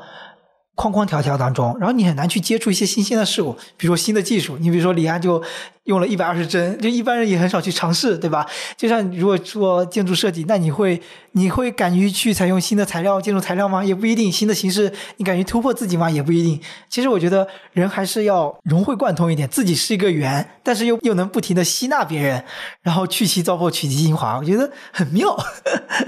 嗯，所以就是可以再聊一聊到工作的话题。嗯，就也是说，你从因为你是一个完整的体系，就是你既接受了科班的建筑学习，然后你又过渡到了工作。你觉得在这两个阶段，就是会有什么不同的感受？或者说你在工作之后会发现哪些学校里教的东西，呃，是对你是有非常大的价值的？然后哪些东西可能是就是。学校也没有办法教你的，那个那个词怎么说来？我觉得还是可以分为两个面嘛，一个是术，就是技术；另外一个是什么字来着？技能的话，你肯定是还是要掌握的各种软件一些非常基本的规范，因为你在一个呃社会运作的一个流程当中，你还是一个可以说是一个螺丝钉，你要起你该做的作用，该会建模也要建模，你要该会画图也要画图。另外一个是道吗？还是什么？好像是道哎。而我们就用“道”这个字来，就用“道”这个词，其实它是更更需要你去积累和慢慢总结的，不是很难，就很难说你一下就能通过你的一个设计理念，你去达成什么目的？感觉是一种所谓审美上的东西吗？审美或者是经验，嗯，什么样的东西你怎么做才会好？当然是分学术上的经验和工程上的经验。工程上的经验，你当然知道有些材料你该怎么用，它在什么样的关系下、什么样的气候条件下，它是更能展现出更合适的一个效果的。然后什么样的材料，它又以什么样的价格，它更适合这项工程，这些都是经验，它是要非常实际的实战经验中你才能积累和总结下来的。另外一方面是设计经验，就是有些东西，嗯。就是你真正的东西做出来之后，别人有有一些反馈，是你在做设计的时候是很难想象的。你真的只有自己做出来的那个东西，让别人使用，别人给你的反馈，你才会印象深刻，才会想说，哎，以后要做这个东西，同样的东西你会怎么做？这是实践经验和学校里面是不太一样的。但是学校里面，我觉得更多的是因为课程体系，它会其实我觉得从大一到大五，它就是从小到大的一个不同规模的一个建筑设计的一个实践吧，一个是一个练习吧，对吧？从非常小的一个小品到后面的一个比较大型的综合体的建筑，但是更多的还是一些理念上的创新，或者是形态上的创新。真正这些创新到了实际的工作体验当中，很难去实现。也很难有你发挥的空间，对吧？一个刚出茅庐的一个小伙子，没有人会想想要采用你的设计方案的，对吧？所以设计的东西你很难很难说去实现自己的宏伟壮志，但是你能在细节当中体现自己的一些。深入的思考，因为你可能刚开始做的就是一些比较繁杂细碎的活，但是每个繁杂细碎的活，它其实都有讲究。你这么做，呃，高一点或者低一点，高个五十或者低个五十，或者是你选用呃不同的一个形式，都能带来不一样的感觉。其实你都可以去细究，这也是做设计，对吧？像像以前学校里做设计的概念，就是说我这个建筑的设计理念是什么什么样的，到了我感觉到了工作当中，呃，设计的一种。体现就在于说，我这个东西做成这一个非常小的，比如说一个非常小的楼梯做成什么什么样的，这个扶手的高度做成什么样，是为了什么？我觉得这是非常大的不一样，这是我觉得暂时比较深刻的体验吧。嗯，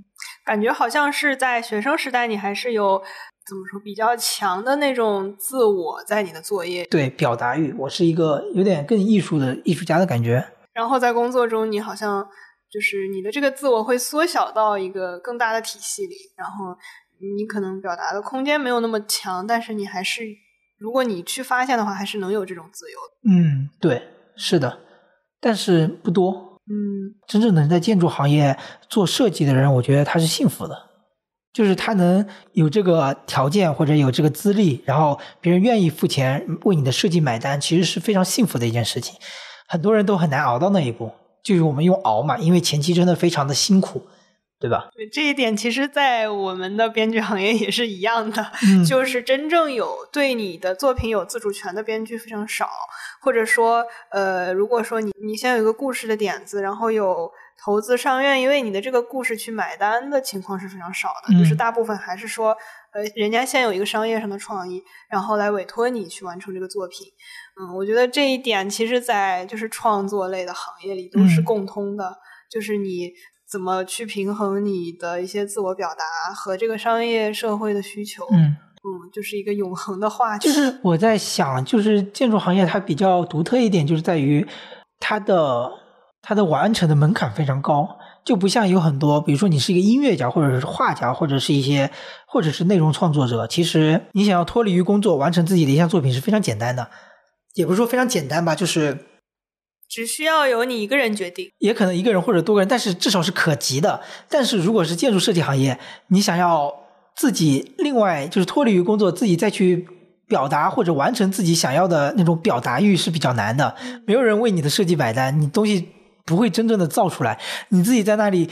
对一块场地，然后你在那想半天的方案是没有意义的，因为你没有实际的需求，所以这个就非常的虚伪。对吧？所以我慢慢的就会想把自己所谓的这种设计的创作欲或者是表达欲，想寄托在其他的载体上啊，比如说做播客啊，我可能比如说想尝试更多其他的设计类的东西，而不是寄托于这个建筑设计行业，因为我感觉它离我有点遥远。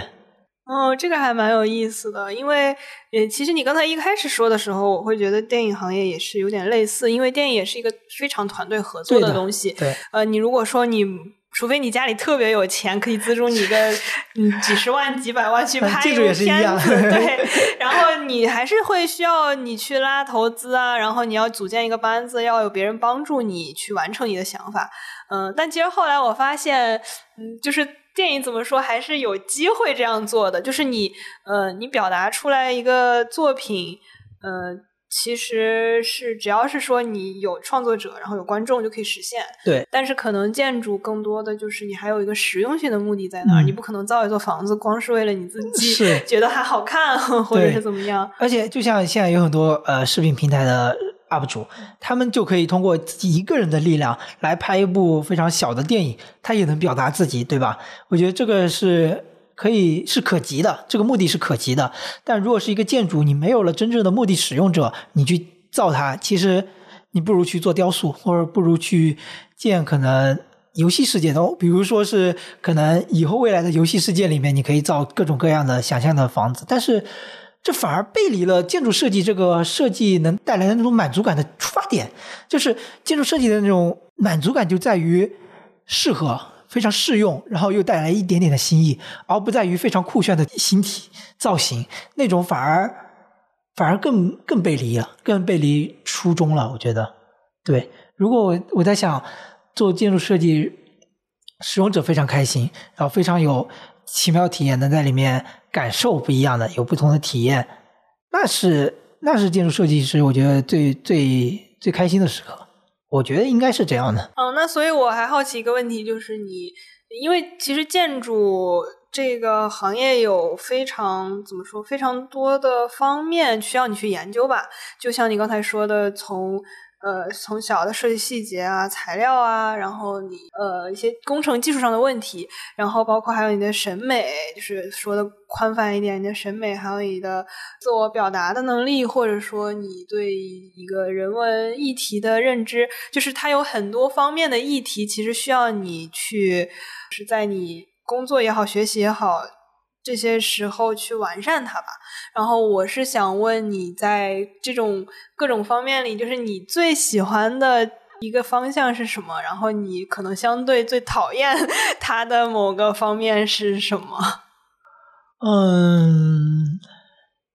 最喜欢它的方向，它当然确实像你刚刚说有太多方面，每个方面都可以作为一个学问来研究，对吧？嗯，我自己最喜欢的。哇，反而感觉有点拷问灵魂了。这工作两三年之后，就很少会去想这个事情，就是很少去想自己真正感兴趣的是什么。或者也可以，我我先来分享我的，然后你想一会儿。哦，我先分享一下我自己嗯喜欢的点和讨厌的点。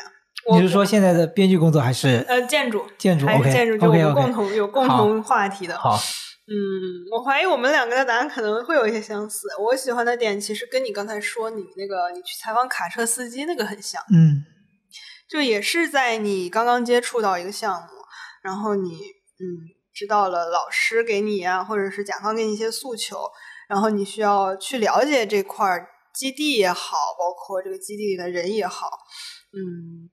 我举个例子，就比如说我们大二有一个作业是嗯去。基地是上海的那个弄堂，嗯，就是你要首先，它有两部分构成，就是一部分是你要先去调查当地的居民，然后你根据他们的叙述和你自己的拍照啊或者观察，你把那个弄堂原本的建筑结构画下来，然后第二部分就是以这个为基地。你去设计一一个新的空间，然后这个空间的基础是从一个小说里面，是从一个跟上海相关的小说里选的。哦，嗯，然后我自己反正就是在我们当时实地去采访的过程中，然后就认识了那种很热情的上海居民，然后他就给你描述他们的生活是怎样的，然后他们是每天在。嗯，每个房间是怎么开展他们的生活？每个房间的功能是什么？然后它的位置是什么？然后包括在里面的行进路线，然后包括他们家具是怎么摆的？嗯，就这些细节，我觉得都很有意思。然后包括你，包括我们在后面的那个设计当中，呃，因为你要参考一个小说嘛，嗯，然后我记得大家选的就是什么《繁花》啊，什么《长恨歌》，就王安忆的这些。就是你有一个叙事性在那儿，然后有一些人物关系在那儿，嗯，你就会觉得很有意思。就是这个空间，然后你去根据他们之间的人物关系给他们设计空间，就觉得这个过程是蛮有意思。嗯嗯，然后我觉得最讨厌的点，我想先我想先说一下，我刚刚想到你你在描述那一段的时候，我就想到了，我没看过，应该是叫《花样年华》还是是小说还是电影？电影吧，电影的里面那种场景，就王家卫的吗？对，梁朝伟和。张曼玉，张曼玉那种嗯，我一下就有一个画面，但是我没看过那部电影，但是我有个画面，就是他们在一个非常狭窄的走廊过道里面，好像产生了这是么一种花样年华。对对对，就是那种那种故事、那种氛围，然后那种场景感，其实是非常耐人寻味和印象非常深刻的。其实我觉得你们当时做的那个作业也有点这种意味在吧，对吧？，对对对，然后这个就是我最喜欢的部分。嗯然后最讨厌的部分当然就是 我说过很多次，就是软件，然后那个最后的出图的部分，因为嗯，我觉得我自己可能算是。我不知道是因为是女生，就是比较偏向于这种，还是就是对机器啊，包括技术这一类，就没有说特别愿意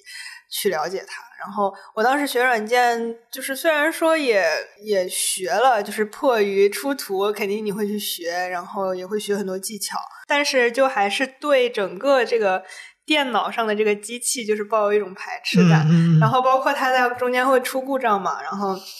你就经常画着画着它就崩掉了，然后你就觉得特别受挫，因为因为机器这个东西它是没有感情的，知道它不知道你在画图，你在画一个工程量很大的事情，然后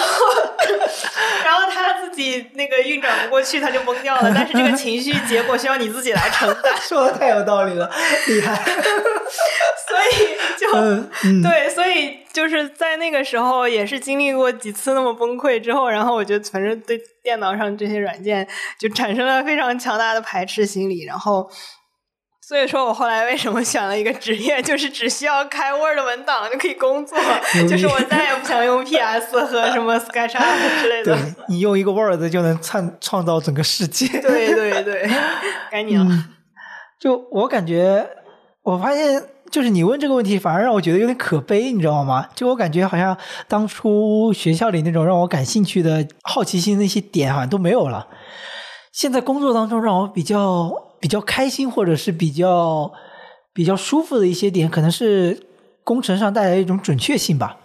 就是我工作之后接触方案设计的阶段比较少，反而整个都比较倾向于施工、施工配合之类的一些阶段。那这个阶段更倾向于那种落地性和准确性，就是你希望设计成是什么样，它造出来就是什么样那种。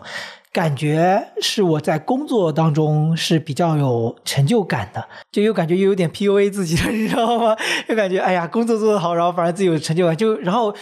越自我反问，就感觉又有点可悲，就失去了最开始想要的那种对那种初衷那种热情没有了。就是你说可能会相似，但其实那种调研啊那些东西，去挖掘、去调查那些过程都没有，你只是一个工具，你只是画图。你只是把那些东西表达出来，然后领导可以去交任务，然后最后分钱，就这样。嗯，所以我就觉得越来越失望，然后内心也有点难受。说到这个，其实我也可以交流一下，就是我在我现在的行业其实也有相同的感受，嗯因为我当时转专业，呃，选电影肯定也是非常感性的一个想法。就是我我很喜欢看电影嘛，然后我觉得很享受那个那些故事啊，包括情节上给你的一些情绪什么的。就是分享一下我在编剧上的一个共同感受，因为当时开始选这个专业也是非常感性的嘛，然后就觉得一定要选一个很喜欢的，然后就很喜欢看电影，就就就这么选了，然后觉得嗯，以后当编剧也是。就是中间会有自己很喜欢的过程，就是你比如说你带入一个人物，你你去体验他的情感，然后你觉得他会怎么做，就是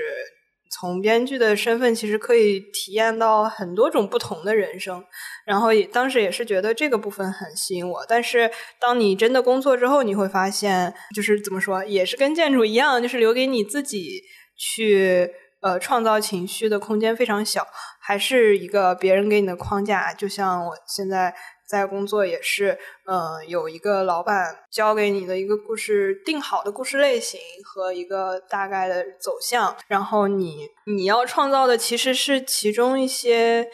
呃，就是一些商业价值吧，就是观众，嗯、我们更看重的就是观众会在哪些点他觉得好看，他觉得刺激，他觉得戏剧张力非常强，然后。我们要去创造这些点，而不是说你自己喜欢什么样的情节，嗯、是你自己对你自己喜欢什么样的情绪，你才呃去创造它。因为我自己有这个思考，是因为我发现我的性格是并不是一个喜欢那种戏剧张力非常强的人。嗯，非常抓马。对，就是就是现在电视剧里都是拍的，我们大家都会说非常狗血嘛。然后我我自己看平时看的东西也是比较温和的那一种，嗯就会可能有很多细节吧。但是当你工作之后，你会发现，嗯，你还是需要掌握一种很强的，是所谓塑造一些卖点的能力，然后你要用一些博眼球的方式，你不得有时候不得不用一些狗血的手法，嗯，然后这些都是你非常重要的职业技能，不管你喜不喜欢。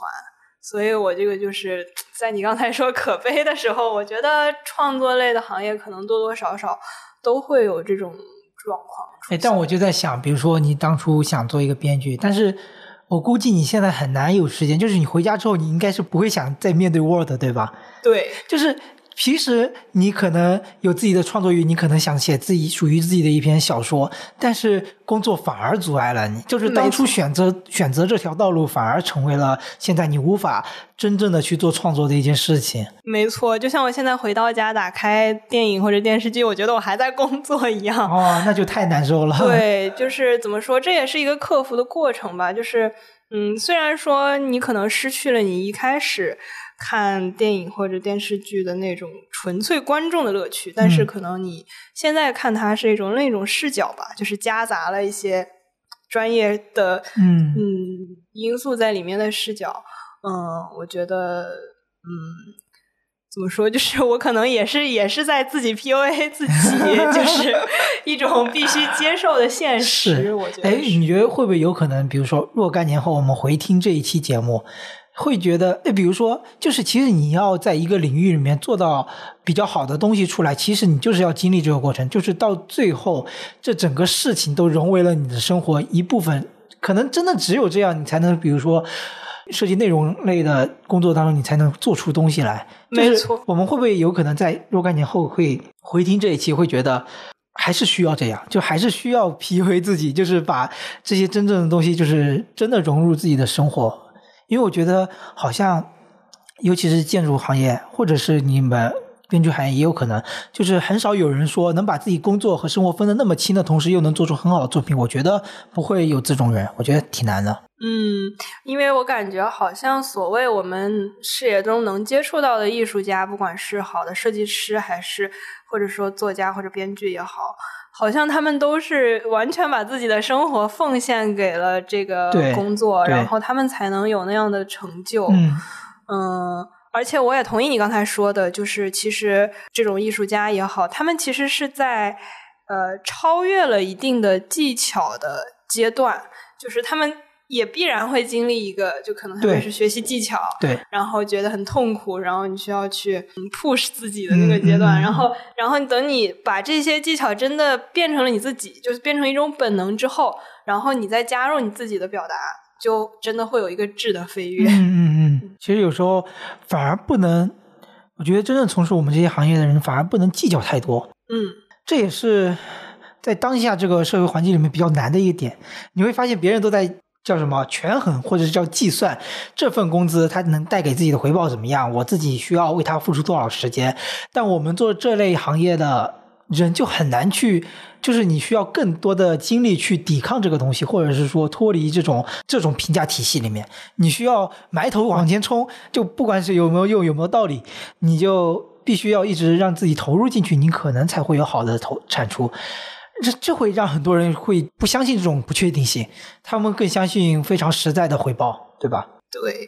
然后说到生活和工作的话题，我也想问问你，就是，嗯，在你学习和从事建筑工作这么多年以后，假设你现在去外面旅游啊，或者是，嗯，就是到一个新地方，你去参观，比如说你参观当地一些建筑，或者去体验的时候，会不会因为？就是，比如说你原来没有学的时候，你就纯粹一个游客，然后你觉得这个建筑很好看，你就拍张照，就是在享受它。然后你现在可能就不可避免的会夹杂一些专业人士视角，就像我现在看电影一样，就是你去，你好像就是本能的就会有一种专业思考的角度去看待它，然后反而让你觉得好像生活和工作没有了界限，你会有这种困惑。我觉得这个可以有一个非常重要的点，就是。我刚刚也说了，就是工作之后的经验比较都是偏后期的，就是我生活中脱不开两个字，就叫划分。就是这里面的一切都是划分，像比如说你刚刚背后的这个背景板，别人眼里可能就是一块背景板，但是我可能看到它划了五块，这五块它做成的比例是这样子的，它有没有可能其他的划的划法？因为意味着什么呢？就是当代建筑当中就是非常重要一点就是。就是结构是把整个框架搭起来，但很多的现代建筑都是又靠所谓的幕墙专业把它的皮给包起来，包出你想要的造型，对吧？那这些表皮所用的一些材料，它跟由于工厂，由于它的造价，它会有它的限制性，它的某一个方向的尺寸它只能做这么长，那就意味着你的建筑设计当中不再单单只有最初的那些体量设计。还有后面的这每块板材是怎么的划分？就是你细看能看到它这个建筑的造型它是怎么样的。就是工作久了之后，就发现到哪里所有的都是划分，一切都是划分。我甚至之前在手机里面还记录了一首诗，就世间上的一切都是划分。就是你在大自然当中，一个树叶的脉络它是划分，树干的年轮是划分。就当然建筑肯定。全是划分，建筑不再只有一个体量，它每层是划分，每块玻璃大小是多少都是划分。这工作久了之后，你会生活发现你的生活里全是划分。所以你会因为这个抓狂吗？会有一点，会有一点。有时候经常看到一个现象，看到它那个东西是这样划的，是我的话，我可能会那样划。这个我觉得是一个感触还比较大的一个点。嗯，我也想分享一个，就是我。呃，我其实，在转专业之后，然后再回看我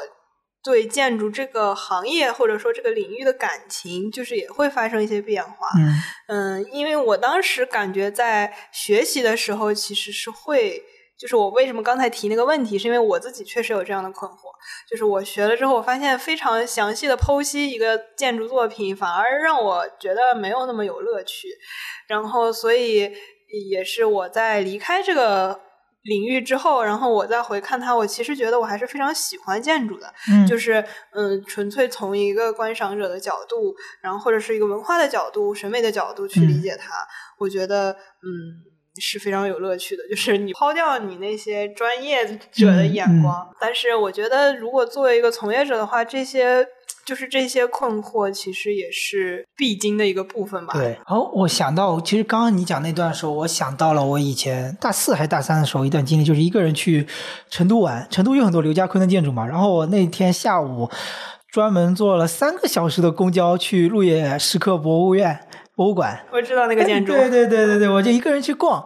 然后其实一个人逛还是挺美妙的。当然，我当时没有做任何的功课，然后就去逛。然后他从那个池子上面那条斜坡上去，然后进入，然后它里面非常自然的采光对那些雕像的一些照光，我觉得这种光洒下来，然后还有一些佛像隐藏在一些幽暗的那种树林当中，那种氛围感还是很棒的。然后与此同时，就是体验是一种快感。与此同时，就是回去之后看它的一些建造或者是构造上面的一些做法。其实那个时候对我来说也还是有种快感的，知道它是怎么造的，对那种感觉还是不一样。就是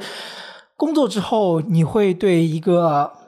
房子它怎么造成这样的，还是就你大脑里就有点像那个福尔摩斯那种解构那种全部拆开的那种解剖图那种感觉，知道它这里面是什么，它什么样的东西做成这样子。我觉得这也是一种另外一种快感。嗯，我同意这个这个，而且你说这个快感，其实我是在我学了电影之后有的，就是呃，因为我刚才也说到，就是我现在打开个电影或者电视剧，我会有一种在工作的感觉。但是与此同时，这个感觉就是因为时间很长了嘛，就它也有一种本能，就是你。呃，作为一个观众，你可能就觉得啊，这个情节很好笑或者很感动我，然后那我可能就会本能的去想说，哦，这个情节设计结构怎么样，然后台词写的好不好？就是，嗯，我是在电影里发现，就是我对这方面其实也是很，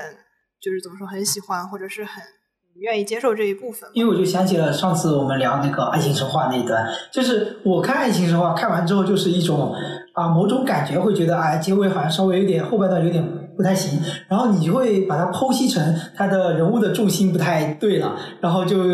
反正就能相当于也是把整个电影给解构掉。对我觉得这个是你的专业能力所能带给你的一个不同视角。对于我来说，就是一个非常新鲜的视角和一个非常独特的一个讲解。我觉得就哎特别棒，特别有意思，就是能把我的感悟给剖析和讲解出来，我觉得很有意思。嗯，我觉得这也可能是为什么不同专业的人去交流不同领域的东西，能给我们带来一些新的对感受吧。对对对，呃，因为我们现在从事的其实全是创作类的行业，嗯然后众所周知，就是我们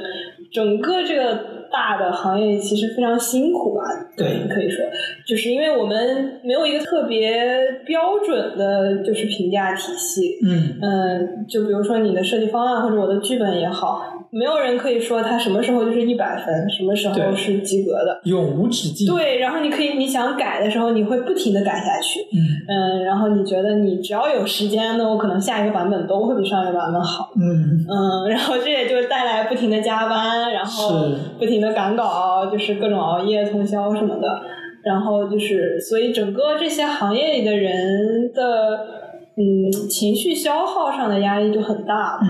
对然后，呃，然后我们也想聊一个话题，就是我们在呃可能消解这些情绪压力，或者怎么面对这些压力时候的一个对策。嗯嗯，然后我们都有一个共同的习惯，就是正念和冥想。嗯我觉得这也是一个可以聊的话题。所以，所以你一开始是怎么接触到这一方面的？要说接触，估计也是听某某些节目的播客，或者是知道这么一个概念。嗯但是呃，其实听多了，后面肯定会想自己去尝试嘛。后来我觉得，就自己不要在任何所谓的那种音频的引导下去做，我觉得是更有用的。有些音频的引导会叫你啊、想象脑海里想象什么样的场景，然后让你做深呼吸、深吸气、吐气，但它会打乱打乱你的思绪。我觉得正念和冥想它的意义就在于，我们平时工作或者是平时生活当中，脑海里的想法，相当于它脑皮层一直在放电，它的想法就是不断的冒出来，你是控制不住它的。然后冥想和正念的那种锻炼，就是让相当于是让你抽离出来，让你观看你自己的这些想法，然后不受他们的影响，回归到最最本质的呼吸。就像很多人做过的比喻一样，想法就像马路上的行驶的车子，然后你只是站在路边的人。然后到了那个时候，我觉得大脑得到了真正的休息，就是想法一来。有一个想法突然，就是你在冥想的时候，一个想法突然出现了，然后你会很有觉知的告诉自己，那只是一个想法，回来，回到专注到自己的呼吸上，然后又有个想法出现了，然后再回来，就是让你的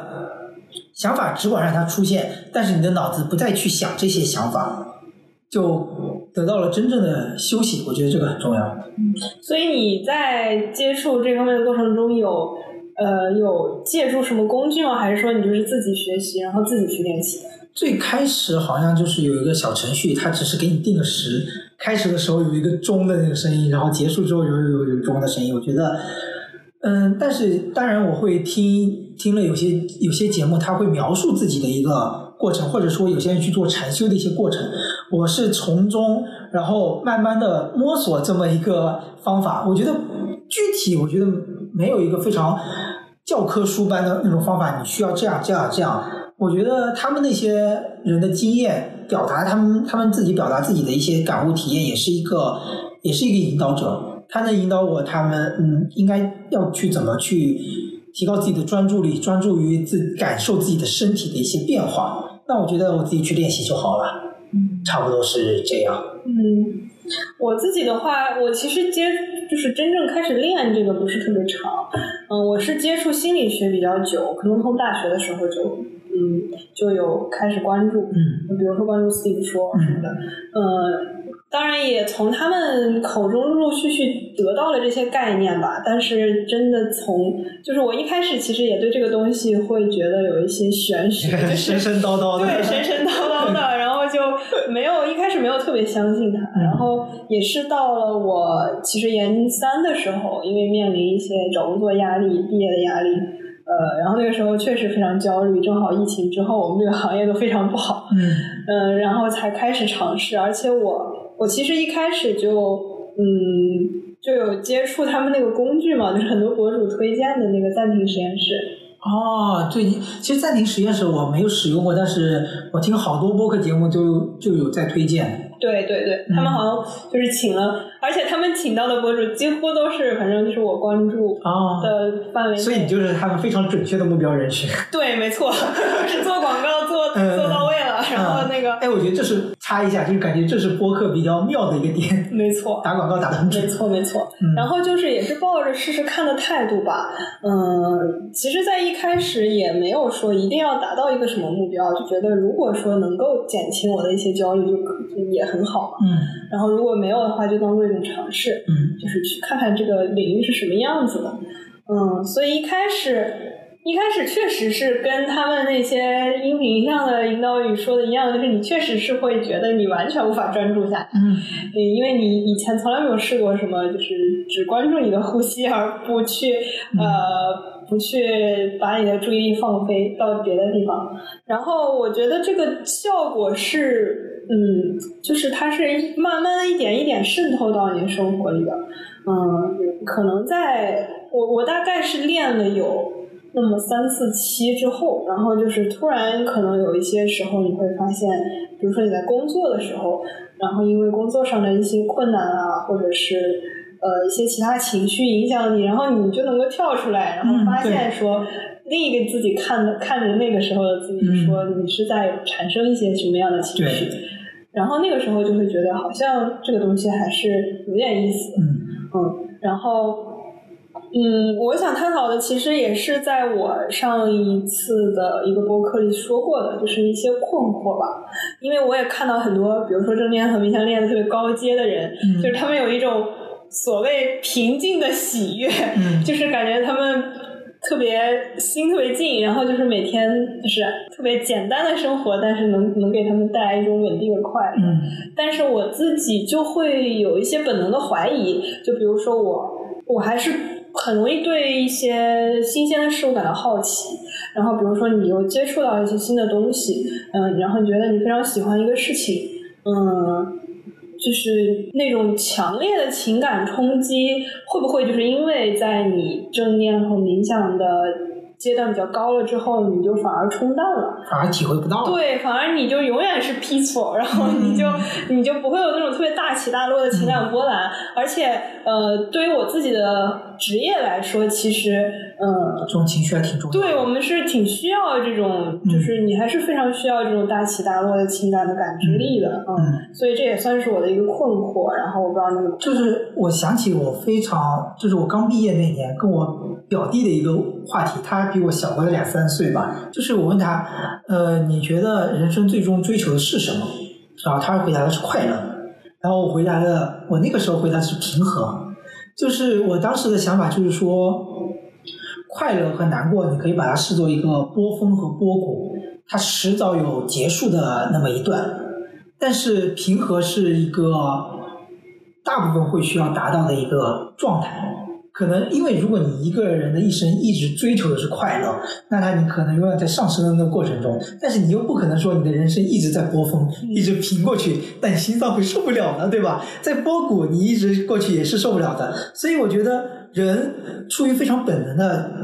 一个想法是让自己活下来，那可能这个活得比较好的状态是一个平和的状态。那比如说冥想和正念，其实我觉得这还是两种不一样的。因为正念其实相当于有点类似于你在专注的做当下的事情，而冥想我理解是更关注于自己的呼吸。我理解是这样的，因为我当时看听过好像有是有一期是说，就是有些人在正念攀岩，就是你在攀岩的时候，你的每你的专注力就是在你的。呃，手和脚上以及身体上的是不会有任何其他想法。你一旦有任何其他想法，你就容易掉下去。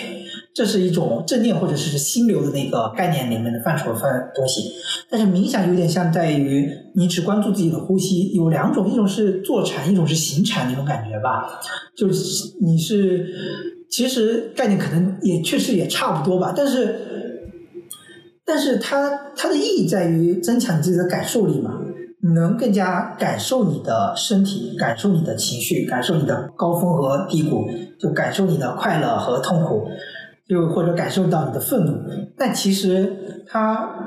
你在平和的状态，不就是能更加的抽离出来来观看或者回想自己的情绪体验吗？就是你不要克制自己，让自己保持平和的状态，该开心就开心，该痛苦就痛苦，然后痛苦完和开心完之后，然后再回看，因为你这个就是你冥想和正念锻炼，就锻炼你自己这种意识、回看的意识，或者是分抽离出来的意识。你反而能更加清晰的看到自己的快乐和痛苦，那岂不是对你的那个编剧事业更有帮助，更上一层楼，对不对？所以我所以我对你这个理解，可能就是呃，比如说一个普通人的人生，他是这样高峰和波谷波动的，嗯，然后那正念的人可能就是只是在这个基础上又多加了一条线，或者说一个视角。嗯，去看待你的波峰和波谷，然后它的加所加的这条线或者这个视角是一个相对平和的状态，对，可以这么理解。而且我觉得，其实可能大部分人的大部分的时间都是平和的，但是区别在于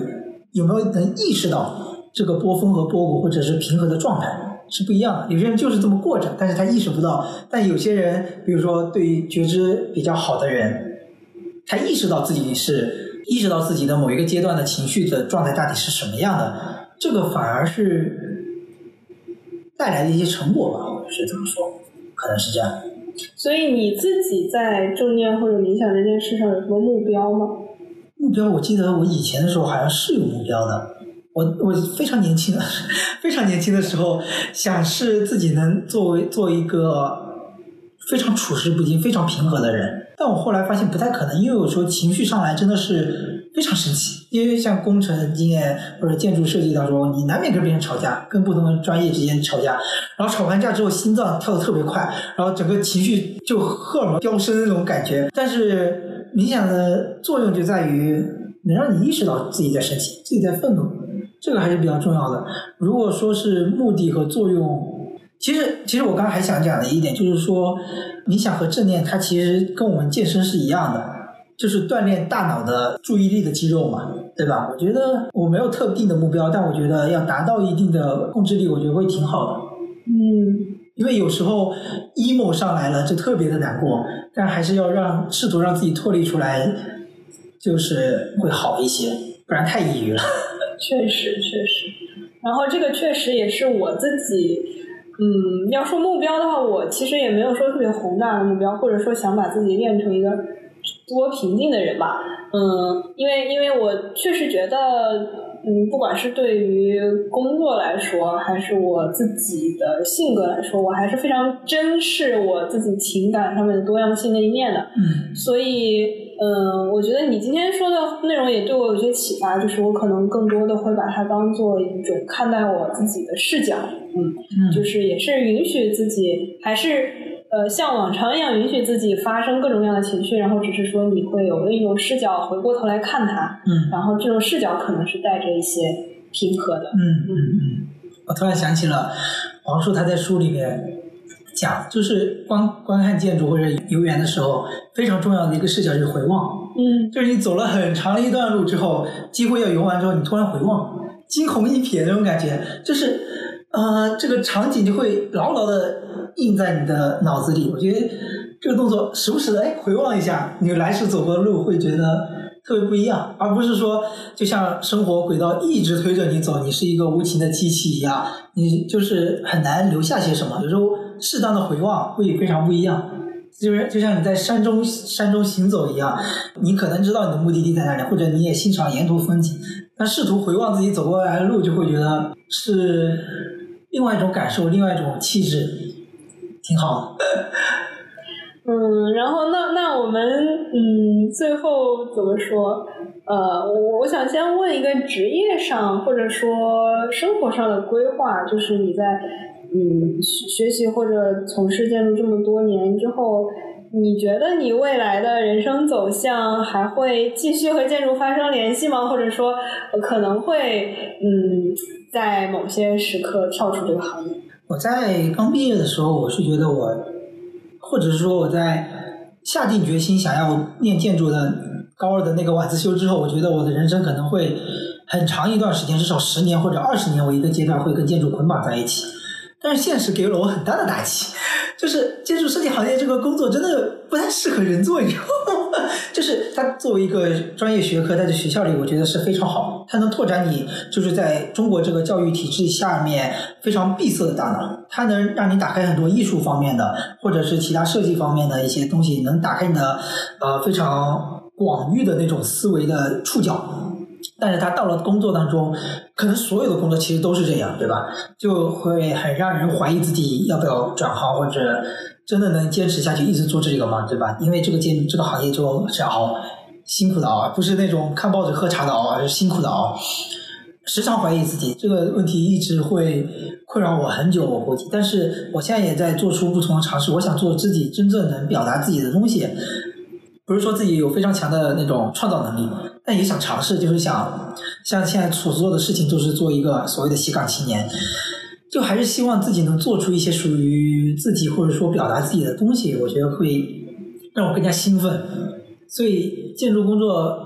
一直让我存疑，我觉得这个问题可能会在未来至少两三年里面会困扰住我。嗯，我也非常同意，因为我虽然我才工作了半年吧，但是嗯，就是同样的困扰也会也会发生在我身上。就是我我以前会也会天真的以为，就是我选了这个职业，我肯定会做很久。然后我这么喜欢电影，嗯，然后我觉得我的共情能力也也挺不错的。然后包括我自己从小就喜欢文字。嗯，但确实工作之后会给你一些打击，嗯，不管是从你的能力上和这个商业市场的一些匹配上，你，都会不可避免的，你就会怀疑说，我到底 能不能在这个行业发挥我最大的价值？嗯，然后我也非常同意你说的，就是还是希望，呃，不管我将来会不会继续从事编辑这个行业，我也是希望我能，嗯，有一些机会表达自己，然后留下一些。可能可以，嗯，有价值的东西吧。我我突然想到一个点，就是我觉得我们是一类人，就是希望把自己的人生活活成一个非常好的一幅作品的一个，我觉得是，我觉得我们应该是带着同样这样一个希望去过自己生活的人。嗯，同意，对。突然开始上升价值，直接上升，飙升云霄。来 来，拉回来，拉回来。呃，最后我我想有一个环节，就是我们两个人各自推荐一个最近自己看到的好内容吧。然后这个内容可以不限于书或者电影或者电视剧或者一切什么音乐之类都可以。嗯，我当然最想推荐就是我最近非常喜欢看的一本书，叫《夜晚的潜水艇》。嗯，就是他第一篇第一篇写的就是《夜晚的潜水艇》。嗯，他讲的是。我大概描述一下，可能具体有些情节可能不太对，就是他讲的一个非常非常有非常有想象力的小孩，但是他在所谓的社会条件下的这种学校里的表现可能不是特别好，是为什么呢？因为他无时无刻都在做白日梦，然后但是家长和老师就会觉得他这样子不行，他的专注力不够，他是不是有什么呃无法专注的疾病之类的，就会引导他，然后他都。后面就只能胁迫自己在晚晚上偷偷的坐着想象的潜水艇去去各地去畅游，去在自己想象里面畅游。然后，哎，后面具体我我有点忘了，但是给我大概的感觉就是说，这个孩童的初心是多么的重要。我可以，我可以帮你补充一点。好的，好的，我有点忘了。因为我也看了这篇，我是刚刚看完这篇，然后。他到结尾其实有是有一点悲凉的，就是他好像有一天他的父母把他叫过来说：“你应该好好学习了，然后你应该承担起一些责任还是什么。”然后他就把他的这个白日梦停掉了，就把他的潜水艇扔在了海底。是，然后可能等他呃完成了这个社会规训他所做的一切，可能成家立业工作之后，然后某一天他突然又想把这个潜艇找回来的时候，他发现找不回，回不去了。你看，我只记住了前半部分，因为我就想着童心是这种。你你不想接受后面我不想接受这个悲凉的结果，我就心里只想着童心多么重要，就是赤子之心多么的可贵，这种想象力。虽然我觉得我已经被扼杀的没多少了，但是像我，我感觉我自己小时候脑海里也是不停在想东西的这种人，我就非常。这这篇小说给我带来非常大的感动，你知道吗？我特别渴望或者特别希望自己能维持这种初心下去，所以我就特别喜欢。当然，它后面的很多小各篇小说也是非常有想象力。对，嗯，我觉得这个还挺有意思的，就是为什么你关注的是前半部分，然后我对这个结局印象还很深。我感觉我就是一个天性有点悲凉的人，就是我也挺悲凉的，其实。就是我看到这个结局，其实就是觉得，嗯，就是这才是最符合现实的结局。是。就是确实你没办法，你需要承认，可能每一个一开始很有想象力的小孩子，他最后也不可避免的就是会，嗯，被一些现实的条件制约他的想象力吧。嗯，然后我想分享的一个呃内容，就还是电影吧。我前两天看刚看了一个，嗯，算是人物传记片，是叫《浅草小子》，是拍那个日本一个非常有名的呃，怎么说喜剧。艺术家北野武的，嗯嗯，他的一个人物传记。然后，呃，我我我在看他之前，我还以为他就是一个，因为人物传记其实有一套非常怎么说常规的拍法，就是从这个人怎么开始，从他年轻时候怎么开始树立他的目标，然后怎么努力，然后最后成功。但是这个片子它的切入角度还挺特别的，就是他呃着重讲的是呃这个北野武年轻的时候和他的师傅的一段一段感情。然后我甚至觉得，在这个片子里的师傅这个角色是，反而是一个更主角的角色。嗯，因为他有一段话我记得特别清楚，就是在呃，在他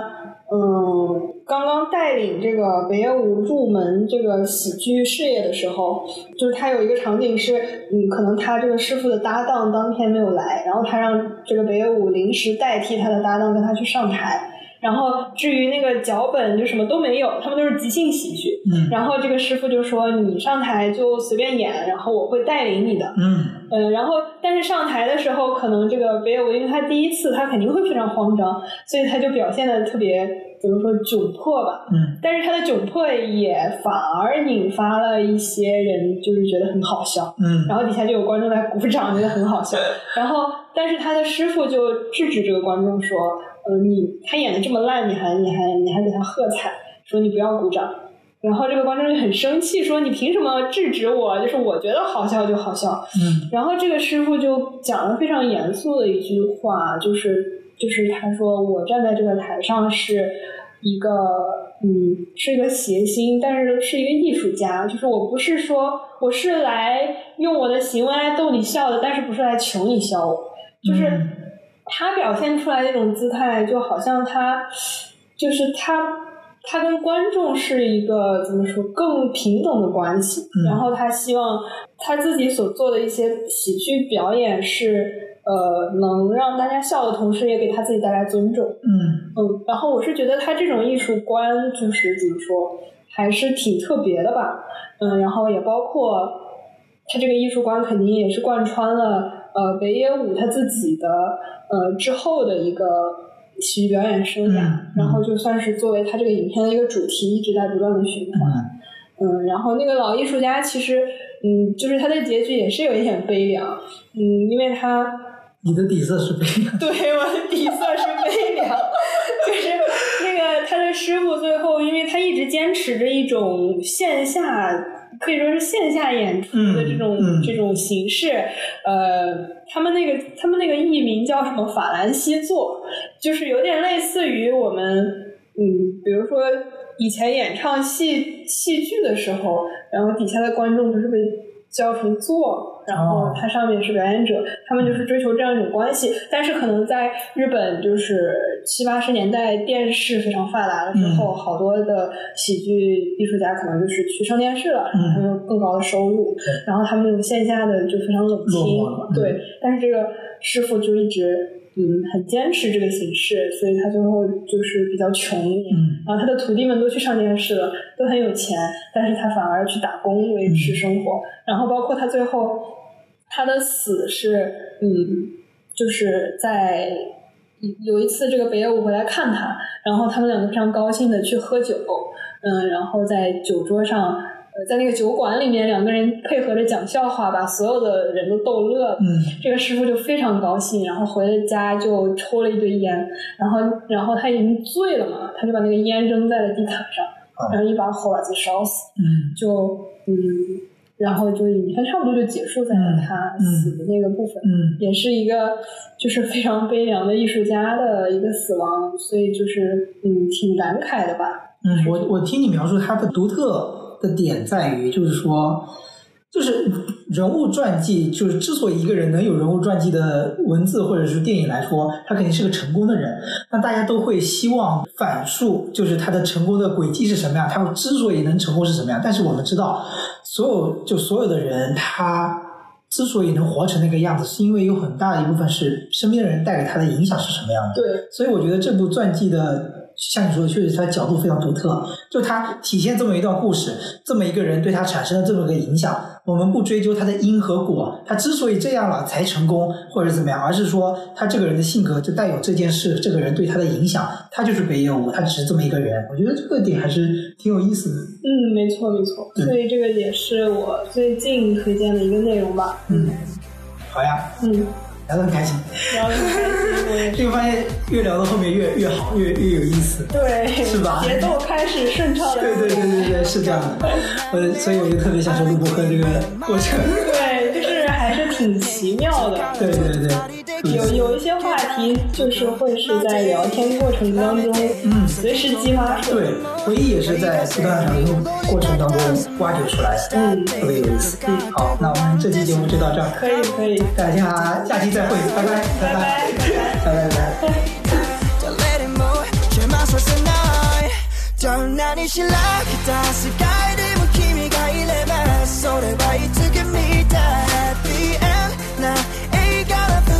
날 따위는 모는 따뜻한 물을 가져도 고해를 답이 뜨여 그 나무 그래서 나도 알고 그 길이 You go fly my goose 너 살길은 마대 우울 Man I'm fast away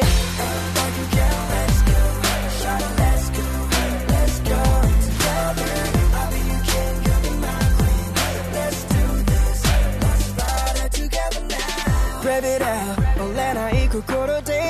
shut it out. I didn't know my mind could overdid. Break it out. She's got the no call out. I did. Do what I can, do it, give it what I can give. But God died, they will what it that to you. Like I said, it already wasn't by my side. Cologne died, they will see the statue. Got it back alone. Deny me, die, I'm gonna die.